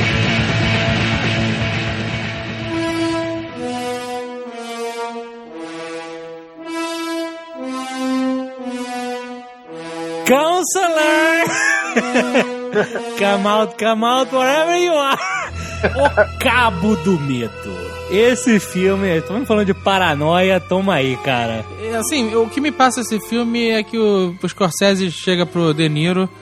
pro Nick Note não, pro Nick Note, pra, pro resto ele fala, gente, o filme é assim e tal. Mas pro De Niro ele só explica, olha, é um cara que acabou de sair da, da prisão e tá magoado com um advogado. Cara, ele só fala isso, cara. E aí tu faz o que tu quiser, que você achar melhor. Exatamente, faz o que tu Porque, quiser. cara, é assim, cara, é inacreditável um filme desse, sabe? Não é- não é um filme nem mega famoso, assim. Mas quem vê nunca esquece, né, cara? Não esquece, Tem assim, passagens memoráveis e tem uma, uma estética muito diferente de tudo que ele já fez. É. As cenas, o tipo de cena. É, tem a cena lá da- do cinema, né? É meio estilizado, né, o filme. Totalmente estilizado, né? Tem uma, uma, uma- fotografia muito foda, eu acho. Exato, fica um cara em primeiro plano, um mega close em foco e o pessoal lá no fundo. Algo que ele nunca tinha usado nos filmes dele até então. É, o Cabo do Medo é uma refilmagem de um filme de 62, o mesmo nome. É. Dessa vez é com o Martin Scorsese e o Robert De Niro. É, E é um grande diferença. diferencial.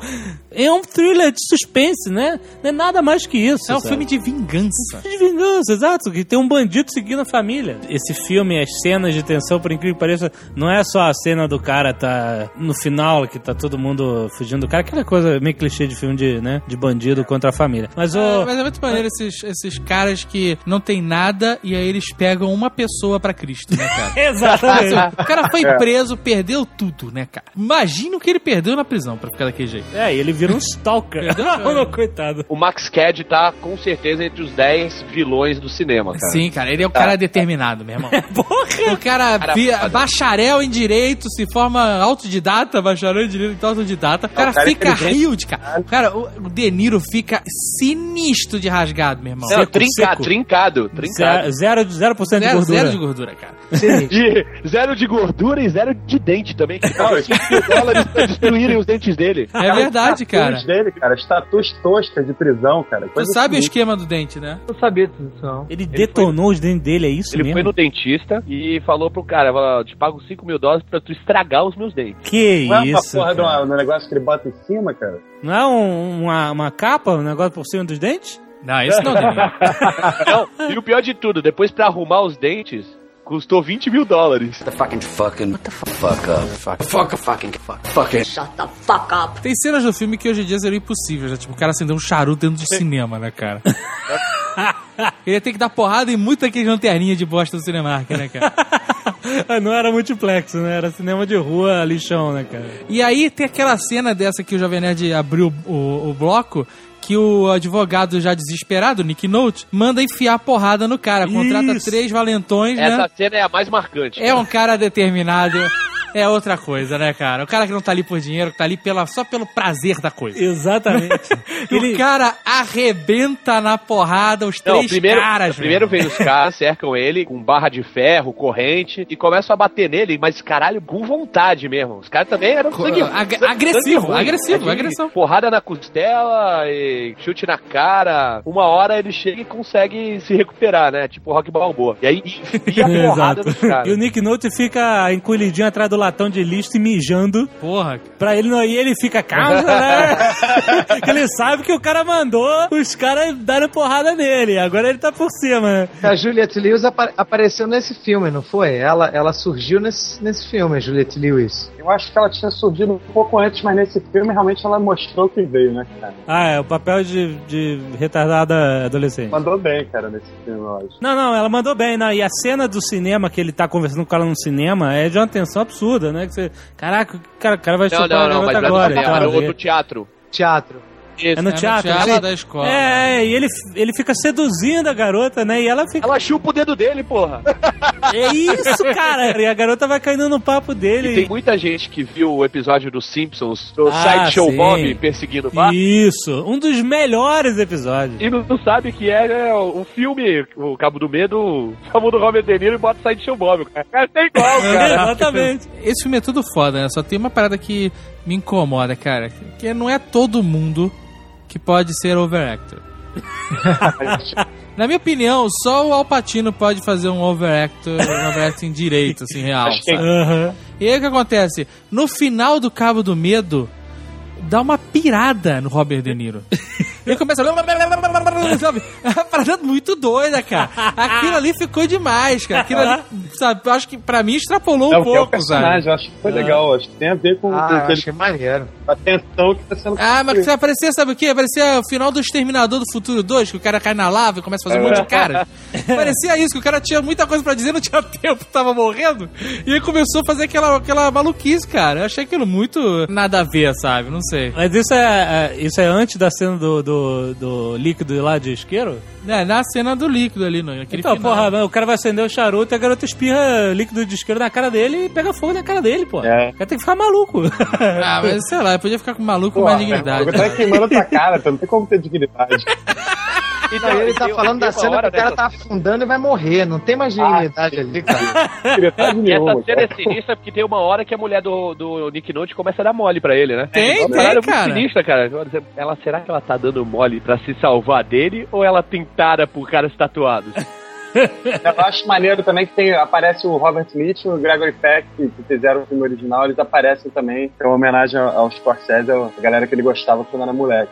Eu tentei uma fazer. cena foda que é- ela tá na cama, assim, a, a esposa com o marido, e eles estão com aquele detetive particular de merda, que aquele cara não faz nada, né, cara? Nada. Se o cara que você contrata pra fazer a tua segurança veste mais que 48, meu não vai dar certo, cara. Não vai, não vai te ajudar em nada. Aí cara ela desse. acorda, ela levanta, ela, e ela vê o cara na porta dela, mas é uma, é uma ilusão, mas é, é- é como se fosse alguma coisa avisando. Ou é um sonho, né, cara? Ela tava na fissura do cara lá. Do... E uma parada que não acontece, é, só quando o filme é muito agressivo, é animal morrer, né? Animal de estimação. E ele mata, Isso. né, o cachorro do, da família. É. Aggressive, cara. É, filme Isso é a marca do, da maldade é. pura, né? Quando matar cachorro.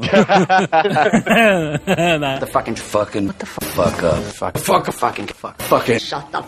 Em 1995, na minha opinião, o Scorsese chegou ao, ao ápice com Cassino. Pra mim é obra-prima de Martin Scorsese, baseado na história do Frank Rosenthal, que era executivo de, de Las Vegas. E no livro e no filme, é, eles trocaram o nome do cara pra Sam Rothstein, né? Que é o personagem do Robert De Niro. Engraçado que esse Nerdcast a gente tá, fa- tá fazendo duplo, né? Que é sobre mas- Scorsese e Robert De Niro. Todos os filmes que o cara fez foram com o Robert De Niro, né, cara? É foda, né? Então o cassino mostra o lado podre da, de Las Vegas, da máfia controlando os cassinos de Las Vegas na década de 70 e 80. né? Peraí, peraí. Lado do podre de Las Vegas. Porque, olha só. Hoje em dia, e é co- como o filme fala, a mensagem final, é tudo controlado por corporações, com acionistas, é toda uma mega Disney World de, de- valendo dinheiro, né? E aí ele fala que naquela época, a época da, da máfia, né? Os caras conheciam teus croupiers, conheciam teu nome, terá, se você roubasse, tomava martelada na mão. Esse tipo de coisa. Hoje em dia, pô, se você for pegar roubando, os caras processam você. Que porra é Que essa? merda. de- cara. O mundo tá muito fresquinho, né, cara?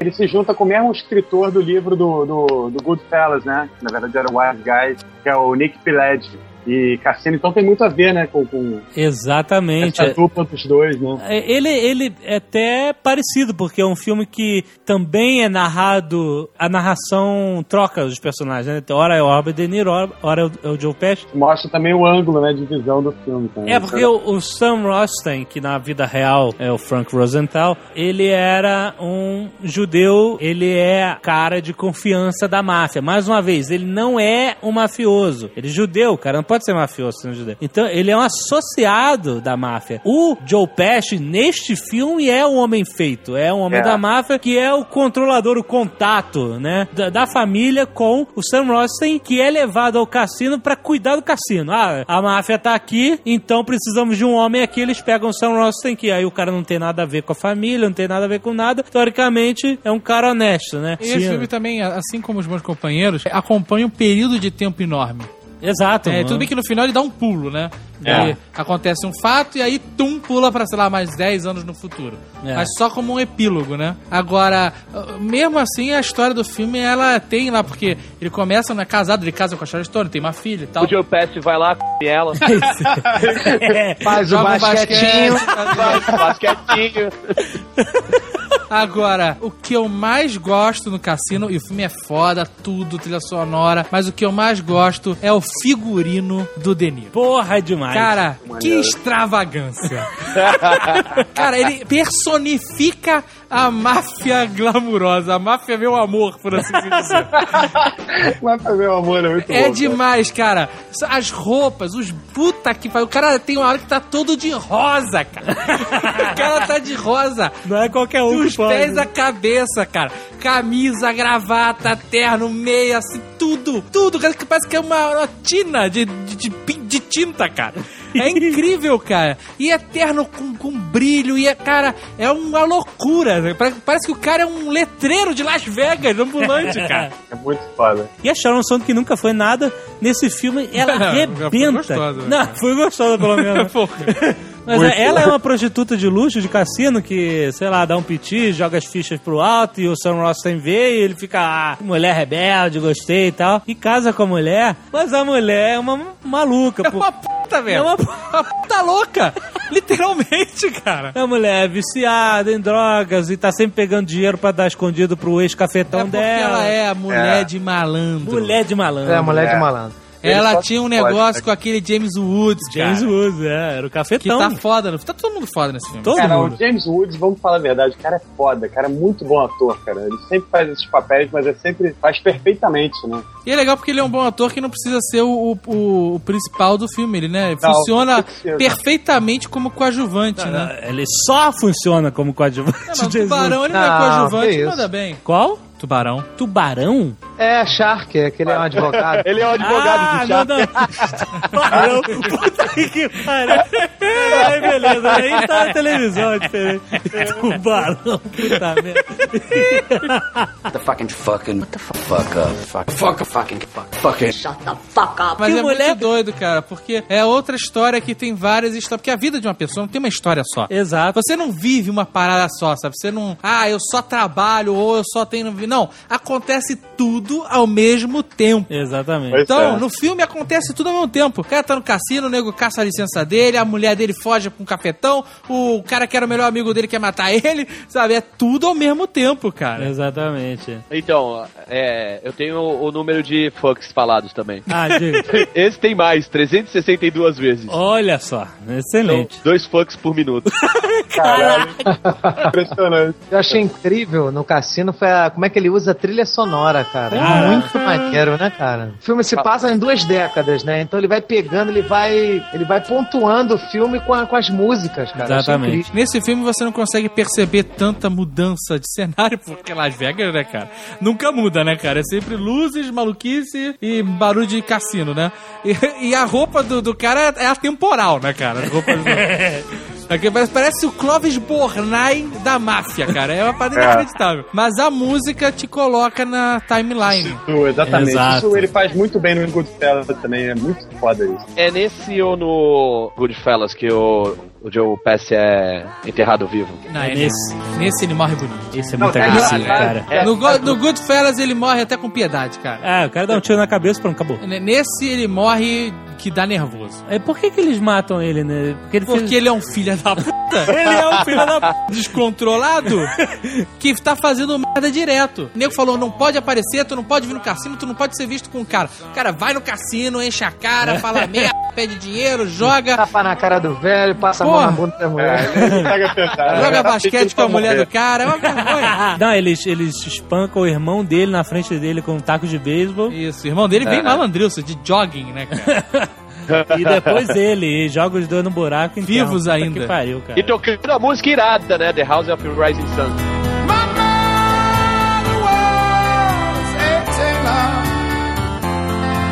She sewed Que eu acho maneiro que a máfia sempre faz isso. Ela manda o cara que é teu amigo te matar, né? É o amigo. Você tem que co- confiar no cara. Exato. Então eles mandam o cara que era o capanga dele, o associado dele, ou como não sei como ele era chamado lá, mas era o cara que tava sempre com ele, matar ele. E aí eles espancam os caras com os tacos de beisebol e no final o cara tá segurando uns três ou quatro.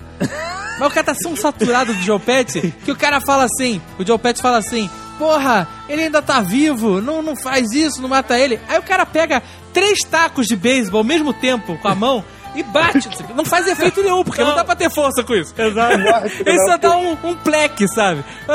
tu vê o desgaste Cara. emocional que é ser parceiro do Joe Pesci, cara. É, o não é cara tá segurando um bolo de taco de vez e bate de qualquer maneira, cara. Mais uma vez, como você falou, definido em uma palavra, agressivo, cara. Ah, é muito horrível, ele agressivo. com o olho gigante, inchado, é tudo muito roxo. agressivo, cara. E Dá ver um... aquele anão de cueca é horrível. Isso é mais agressivo ainda. Eu não sei se tem esse filme em DVD com, com versão estendida, porque tem algumas é o cenas. cara estendido, né, cara?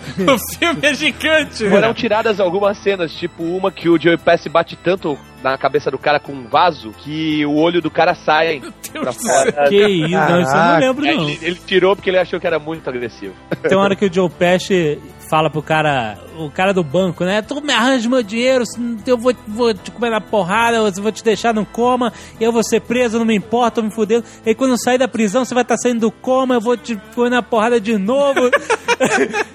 aí o cara, o cara era gerente do banco, sabe? ele tava prendendo lá o dinheiro do Joe Pesci lá. Aí o cara sai correndo, e aí tem uma, uma frase do, do De Niro que ele fala assim: Você tá maluco? Esse cara é um quadradão, ele vai correr pro FBI. Porque a máfia não pode escrotizar qualquer pessoa, né? A máfia escrotiza quem tá no erro. Que tu não pode falar com Exato, ninguém, né? exato. Tu tá, tu tá errado, tem que ficar Tu, calado. tu chega pra um cara que é um quadradão, um cara que trabalha num banco, e escrotiza diz que vai destruir o cara três vezes, duas vezes. Uma coisa é você ameaçar um cara que você vai dar porrada nele. Agora, quando você ameaça um cara que você vai dar porrada nele, que o cara vai entrar em coma. E você vai ser preso. E quando o cara né? tiver saído do coma, você vai estar saindo da cadeia e vai bater no cara de novo. Isso é uma ameaça que você tem que levar a sério, cara. Realmente, cara, não mexa com o Joe Pesci. E aí isso mostra, né, bem essa divisão, né? O mafioso não pode ser assim com todo mundo, né? Tem o tipo de gente dele e tem o tipo de ci- civil, né? O cara civil, o cara normal, o cara vai correr pra FBI, vai botar o FBI na cola dele. Que é, é, tem uma hora no filme que eles ficam na paranoia inacreditável, né? O FBI tá, tá, tá, tá, tá, toda hora foto e os caras têm que trocar de carro sete vezes pra Ah, mas conversar. doideira, né? Joe Pesci começa a comprar equipamento anti-FBI, anti-escuta. Aí ele, ah, você tá me olhando, eu tô te olhando de volta aí, seu desgraçado. Ele com o binóculo na janela. E, e é engraçado que tudo isso começa, mais uma vez, é como a parada é um- é uma história mais realista, baseada em fatos reais. Não É. começa assim, ah, o FBI, esses mafiosos, temos que pegar eles. Não, é, começa por acaso, porque tinha um associado que era o cara que tinha que pegar as malas de dinheiro, que era o desvio do, do cassino para as famílias. Ele tinha que pegar as malas de dinheiro e o cara tava insatisfeito porque o nego tava roubando, o nego tava. Não, o cara tava insatisfeito porque ele tava tendo gastos. Ah. Despesas pequenas. Sim. Se ele ia pegar uma mala, sei lá, de 500 mil, ele tinha que gastar 30 paratas no táxi. ele ficava putaço porque ninguém tava reembolsando ele nessa Ah, porra. sim. E aí ele começou a fazer um livro caixa.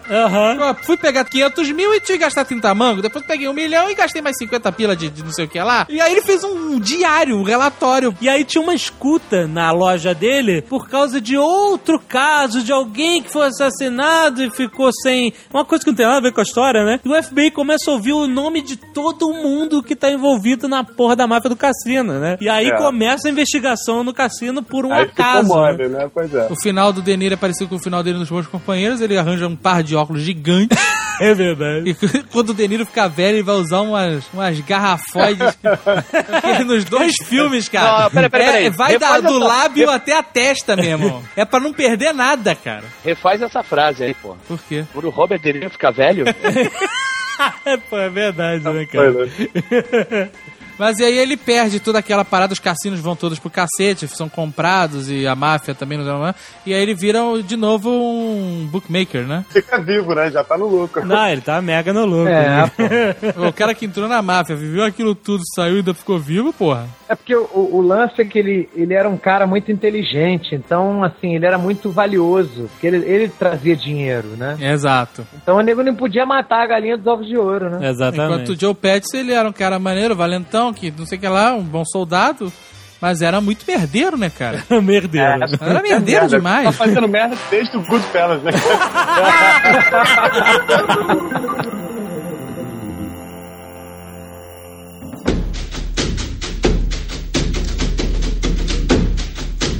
Vamos pular pra Gangue de Nova York, em 2002? O Porque... Antigo Testamento da Máfia, segundo Martin Scorsese.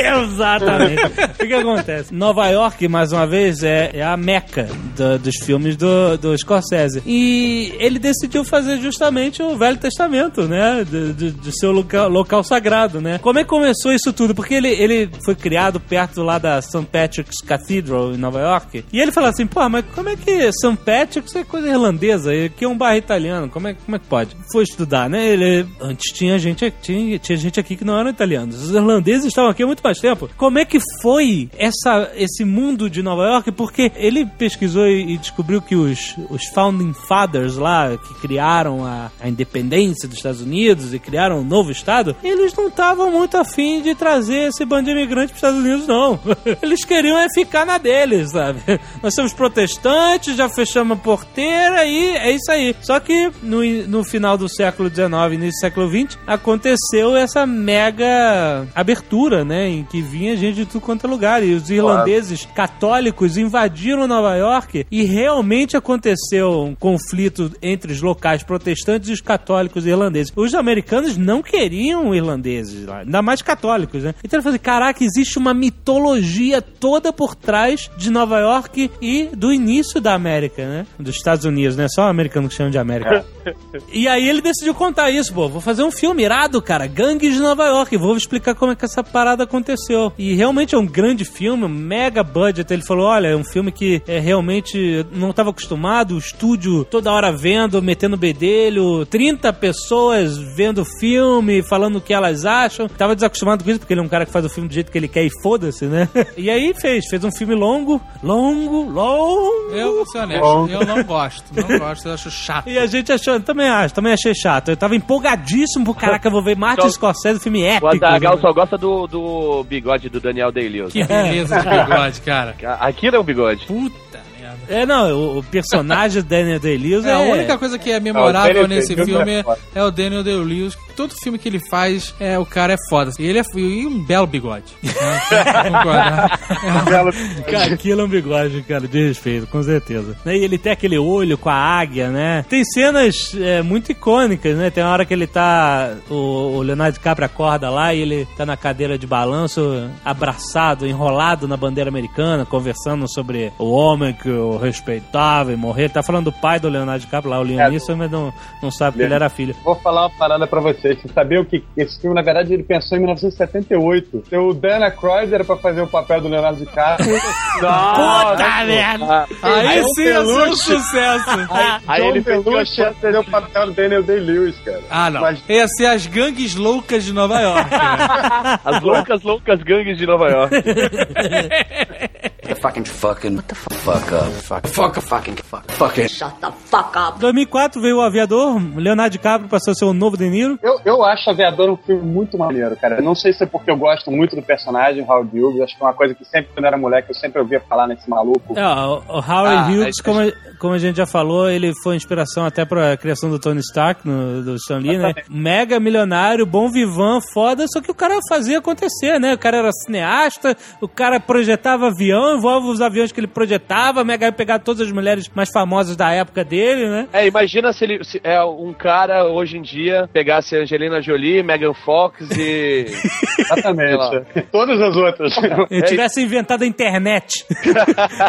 É. Não, o cara era foda, cara. E eu acho que o Leonardo DiCaprio, ele, ele tá muito bem nesse papel. Acho que foi realmente a primeira vez que ele me surpreendeu, assim, como, como ator. Acho que ele encarnou mesmo o Howard Hughes. A história da vida do cara é, é muito fodida, tá ligado? Mas o filme é maneiro e o, e o Leonardo DiCaprio tá, tá bem pra caralho. Eu acho que ele poderia ter feito um filme ainda melhor com a história do cara, mas dentro do possível ficou legal, assim. Aham. E ganhou cinco Oscars, né? Que pro, nenhum pro, pro Scorsese, mas, Porra, tá mas a vendo? média dele foi bom. Assim, é, Pelo menos então, antigamente ficava um Oscar só. The fucking fucking what the fuck up. Fuck fuck fucking fuck fucking Shut the fuck up. Aí sim, 2006, cara, volta às raízes, Martin Scorsese. Os Infiltrados Cara, eu achei veio... Infiltrados um filme tão foda, que fazia tanto tempo que a gente não viu um filme realmente agressivo. Não, não só de marca, no cinema em geral. Hoje em dia não tem mais agressão, não tem mais uma porrada Verdade, verdadeira. tá difícil. Um cara pegar um, sei lá, um porta-casacos e bater na cabeça de alguém, né? Não acontece mais, né, cara? Agora o, o Stallone fez isso maravilhosamente com Rambo. Rambo, Rambo 4. Rambo 4. Mas, sabe, hoje em dia é tudo muito politicamente correto. Não pode matar, não pode fazer, não pode bater. PG-13. É, e aí ele falou: eu não vou fazer filme pra adolescente porra nenhuma. vou fazer filme pra adulto com Leonardo DiCaprio. Quem gostar, gostou. Quem não gostar, foda-se. Exatamente, ligou foto de novo. Então, cara, eu acho que vale a pena a gente destacar que esse filme, além de ser um filme foda, não é um filme original. Ele foi inspirado num filme chinês de 2002 chamado Eternal Affairs. Também é muito bom, se vocês tiverem a oportunidade de ver, vale a pena. Eu confesso que eu senti um pouco de medo, porque, assim, Leonardo DiCaprio já tava acostumando com ele ser um ator de verdade, né? Aí teve Matt Damon, Leonardo DiCaprio, esses caras.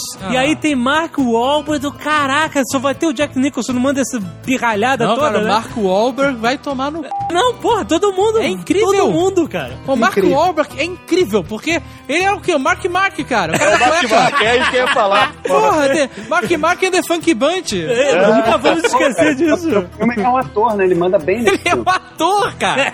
Ele pode ter a carteirinha de ator do sindicato, né, cara? Foi aprovado. Tem o Capitão, que eu acho muito maneiro, o Martin Sheen, cara. Porra, foda, Martin Sheen. Foda. Todo mundo, cara. Só pra quem não viu, é- a história é de que a máfia coloca um infiltrado na polícia, que é um cara que foi criado pela máfia, um moleque, e a polícia mete um infiltrado da máfia, que é o Leonardo DiCaprio, né? Ele bota o cara na cadeia, o cara conhecer os caras na cadeia, e sair confiando, né? Então fica esse jogo duplo de cada um, que cada um tá tentando descobrir quem é o infiltrado do outro, né? Mas sabe o que que é maneiro? É porque o infiltrado da máfia que tá na polícia tá relax pra caralho. Porra, lógico. Pô, Eu sou tá mafioso, tô aqui na polícia. O cara que é o infiltrado da polícia tá na máfia tá na merda. Sempre. Porque, porque ele tá vivendo um submundo que não é dele. E sabe? O cara tá tendo que viver como um mafioso, né, cara? E se ele falar uma vírgula errada, morre, né? Não, e tem que bater, tem que matar, tem que É. fazer, tem que, tem, tem que ser um mafioso, porque senão morre também. Exato. Enquanto o outro que é da máfia que fez acontecer uma toda aquela, agora tá vivendo uma coluna de férias na polícia. o personagem do DiCaprio tem que psicóloga, tá numa merda do caralho, conflito do cacete, já não sabe mais quem é, aquela loucura toda do cara que, que se infiltra, né? Aí, mais uma vez, agressividade total, né, cara? E o final, E cara. é irado, é irado, isso que eu ia falar, é, é irado até a última cena, cara. O É, desfecho do DiCaprio é sensacional. né? Você realmente não espera, como ele te bota dentro da situação e você toma um susto. O que, que é você ter reações físicas de Não, susto, de tensão, quando você tá vendo um filme? É tão raro isso, cara. E o Matos consegue, consegue te colocar lá, cara. E aí, finalmente, ele consegue ganhar um Oscar. Finalmente, muito merecido. 30 anos depois. Exatamente, cara. E agora ele ganhou o Globo de Ouro, conjunto da obra, né? Esse prêmio especial do Globo de Ouro. the fucking fucking what the fuck fuck up. Fuck fuck fucking fuck fucking Shut the fuck up. Como eu rezo pra ter uma. Eu queria muito que tivesse o Infiltrados 2, que. Na época que esse filme ganhou prêmios, era um milhão de notícias sobre ele. E aí nego falou que ia ter uma, um prólogo. Não, mas é uma trilogia, na verdade, o filme original. Você tem que ver o filme chinês lá. Mas então, o que eu queria ver era um filme Os Infiltrados 1, ou Infiltrado 0, ou Infiltrado 3, ou Infiltrado 2, o que seja, com o Al Pacino e o Robert De Niro, cara. Porra, Isso ia ser assim, foda. Porra, cara, você tem dois filmes com o Al Pacino e o De Niro juntos, cara. Um é com aquele merda daquele Michael Mann. deveria ser Fogo crucificado. contra fogo? E aí eles fazem um filme agora, esse face-off aí, o- Outra faz da lei. Outra passagem. outra, o que seja. É uma merda pior, cara. É pior. Eu pago. Quanto é que deve ser o cachê hoje do De Niro? 200 pila? do Patino não é nada, né, cara? Tu dá duas biritas pra ele, ele topa. Porra, cara, deixa esses caras fazerem um último filme maneiro, foda. Se eu tivesse alguns milhões, sei lá, 200 milhões de dólares, eu dava mole na mão do Scorsese e falava: Eu só quero De Niro e o Patino, faz o que tu É a quiser. volta dos mortos-vivos, essa porra, né? Isso que ele tá fazendo é o Stallone no Mercenários, cara. É, É, isso é foda. A gente tá chamando de a outra face da lei, mas é as, é as duas faces da As lei. duas faces da Não é nenhuma, esse filme não devia nem ter nome, cara. Não, eu, lembro- eu lembro também do, do, do Azagal falando, tu já foi ver? Eu falei, não, nem vou ver. Pelo que estão falando, aí ele, eu não quero saber o que estão falando, eu quero saber que tem Al Pacino e Robert De Niro. Deve ser foda, meu irmão. Cara, eu sou um cara que eu tentei mesmo. De- Três dias depois, cara, não vai ver, não vai ver. É muito Não, decepcionante, cara. Eu me ah, foi um dos momentos mais tristes da minha vida, cara. Porque depois de ter o revival do Stallone, eu realmente fiquei esperançoso, cara. Vai ser foda, porque no trailer o De Niro fala Watch your back, watch your back. Eu falei, porra, cara, cara. Trailer é a parada que dá pra enganar total. Aí eu né, falei, cara? não, vai ser demais, vai ser inacreditável. Os caras são parceiros, bad cop, bad cop. vai ser puta, vai ser muito bom, cara. E fui, fui amarradão, levei todo mundo pro cinema. Português, senhora Jovem Nerd. Puta merda. Eu falei, não, todo mundo vai ser foda pra caralho, a gente não pode perder. No meio do filme, sem sacanagem, eu queria sair já. Eu- eu fui até o final pra ver aonde ia. Mas é muito, cara, é. é, é pra que, eu sou mega fã dos dois, sabe? Quem não é, né? Então é, muito desgastante, é muito triste emocionalmente você ver um filme desse, cara. Devia servir cachaça no cinema pra você sair menos de atormentado. Pelo menos sonhar a cachaça. Pô, tu tomar umas duas biritas ali, sabe? Aquela amarela que, que, que pega pra capar mesmo, sabe? Oleosa. Porque você vai se sentir mal e vai achar que é a birita, que não é o filme. que é muito ruim mesmo, cara. É muito ruim. Esse filme tá vendendo em DVD, eu tenho vontade de quebrar, cara. Toda vez que eu passo na loja, eu tenho vontade de tirar lá R$ 9,90 do bolso, dar pro caixa, jogar no chão e pisar em cima. Faz o seguinte, então, compra um e, e quebra na cara do Kevin Costner. Porra, bem feito. Esse aí eu, eu dou uma porra. The fucking fucking what the fuck up. Fuck fuck fucking fuck fucking Shut the fuck up. Depois disso teve o filme do- dos Rolling Stones, né? Shine a Light. Shine É a muito Light. maneiro, cara. Eu não vi, cara. É quase Esse- o Shyamalan, né? Na verdade, Shine a Light é uma volta, porque ele tinha feito um documentário de, de- da banda do, do, do Bob Bob, Dylan. Dylan. né, nos anos 70, que era Last Waltz. Então esse filme é meio que uma, uma retomada desse lado musical do, do Scorsese. E vou te falar, cara, nunca vi um filme de banda tão maneiro quanto esse. É porque ele te bota por trás da história, né? Você ali vê, é muito maneiro. Ah, Eu recomendo. Mesmo quem não gosta de, de Rolling Stones, acho que vale a pena ver esse filme. Ah, e tem o novo Shutter Island, que é meio. que também é Leonardo DiCaprio, né? Que eu não faço ideia do que é. É um thriller, um É um terror? livro de, do Dennis Lehane que eu li, cara, em 2007. É um livro foda pra caralho, que pega você totalmente de surpresa. Eu acho que vai dar um filme sensacional, cara. É ser um suspense, é suspense e é suspense é daqueles pra, pra virar todo mundo de cabeça pra baixo, sabe? Olha aí. É, porra, é um filme, vai ser um filme foda. cara. Ainda não estreou. Não, Não, vai vai estrear ainda. Vale É massa. E agora, pra todo mundo ficar empolgado, fala assim: ah, mas suspense, cadê? Está anunciado aqui, estou vendo no IMDB para 2011 Sinatra. Olha E só, o irado, plot hein? diz aqui, ó, uma visão de como o cantor lendário Frank Sinatra se tornou envolvido com a máfia. E é claro que com certeza a Sinatra vai ser o DiCaprio, né, cara? claro, né? Mas sabe o que eu acho legal? É que vai ser uma, um outro filme de máfia, porque, porra, Sinatra, Lógico, né, cara? Lógico. Mas com uma outra visão. Cada vez que esse cara faz um filme de máfia, dá uma outra ótica da- do mesmo tema, maluquice isso. é, exato. Grandes esperanças, cara. Eu aguardo com mais ansiedade a vida lá do Theodore Roosevelt. Theodore Roosevelt era foda, meu irmão. Ser maneiro. Theodore Roosevelt, ele andava de bicicleta em Nova York, cara. Uma porra de um tacape, né? Um pacificador de madeira, cara. Se ele visse alguma porra errada, ele metia porrada. Tanto que o, o, o diretor do Batman, o Christopher Nolan, ele falou que pra se basear no Batman, ele pegou o exemplo de Theodore Roosevelt. É Ele que perdeu tá? a esposa e a mãe, parece que na mesma época, e ele usou esse sofrimento pra se tornar uma pessoa melhor e virou delegado de polícia de Nova York e depois presidente, né, cara? Aham. Pô, O cara era fodão, meu irmão. O cara era fodão. E sabe quem tá cotado pra fazer o Theodore Roosevelt? Leonardo? Ah, peraí, cara, deixa eu putaria. O cara não vai ser o Theodore Roosevelt e o Frank Sinatra. Pô, cara, cara. Lá no Globo de Ouro esse ano ele falou, meu mentor. É, cara. Falou com todas as palavras. É meu verdade, mentor ó. Martin Scorsese. cara. James Cameron, cacete. O roteirista desse filme do Theodore Roosevelt, pra quem se amarra, né, é o diretor dos filmes de Star Trek, que- eu acho, assim, os melhores, né? Fúria de Khan, A Terra Desconhecida, que é o Nicholas Meyer. Aham, excelente. Então vamos esperar. Grandes expectativas também. Mas é isso, ficamos sem final ou temos um final? Na verdade, eu tenho vontade de falar um pouco mais do As Duas Faces da Lei, cara. Não! Que realmente me Don Dean, Roy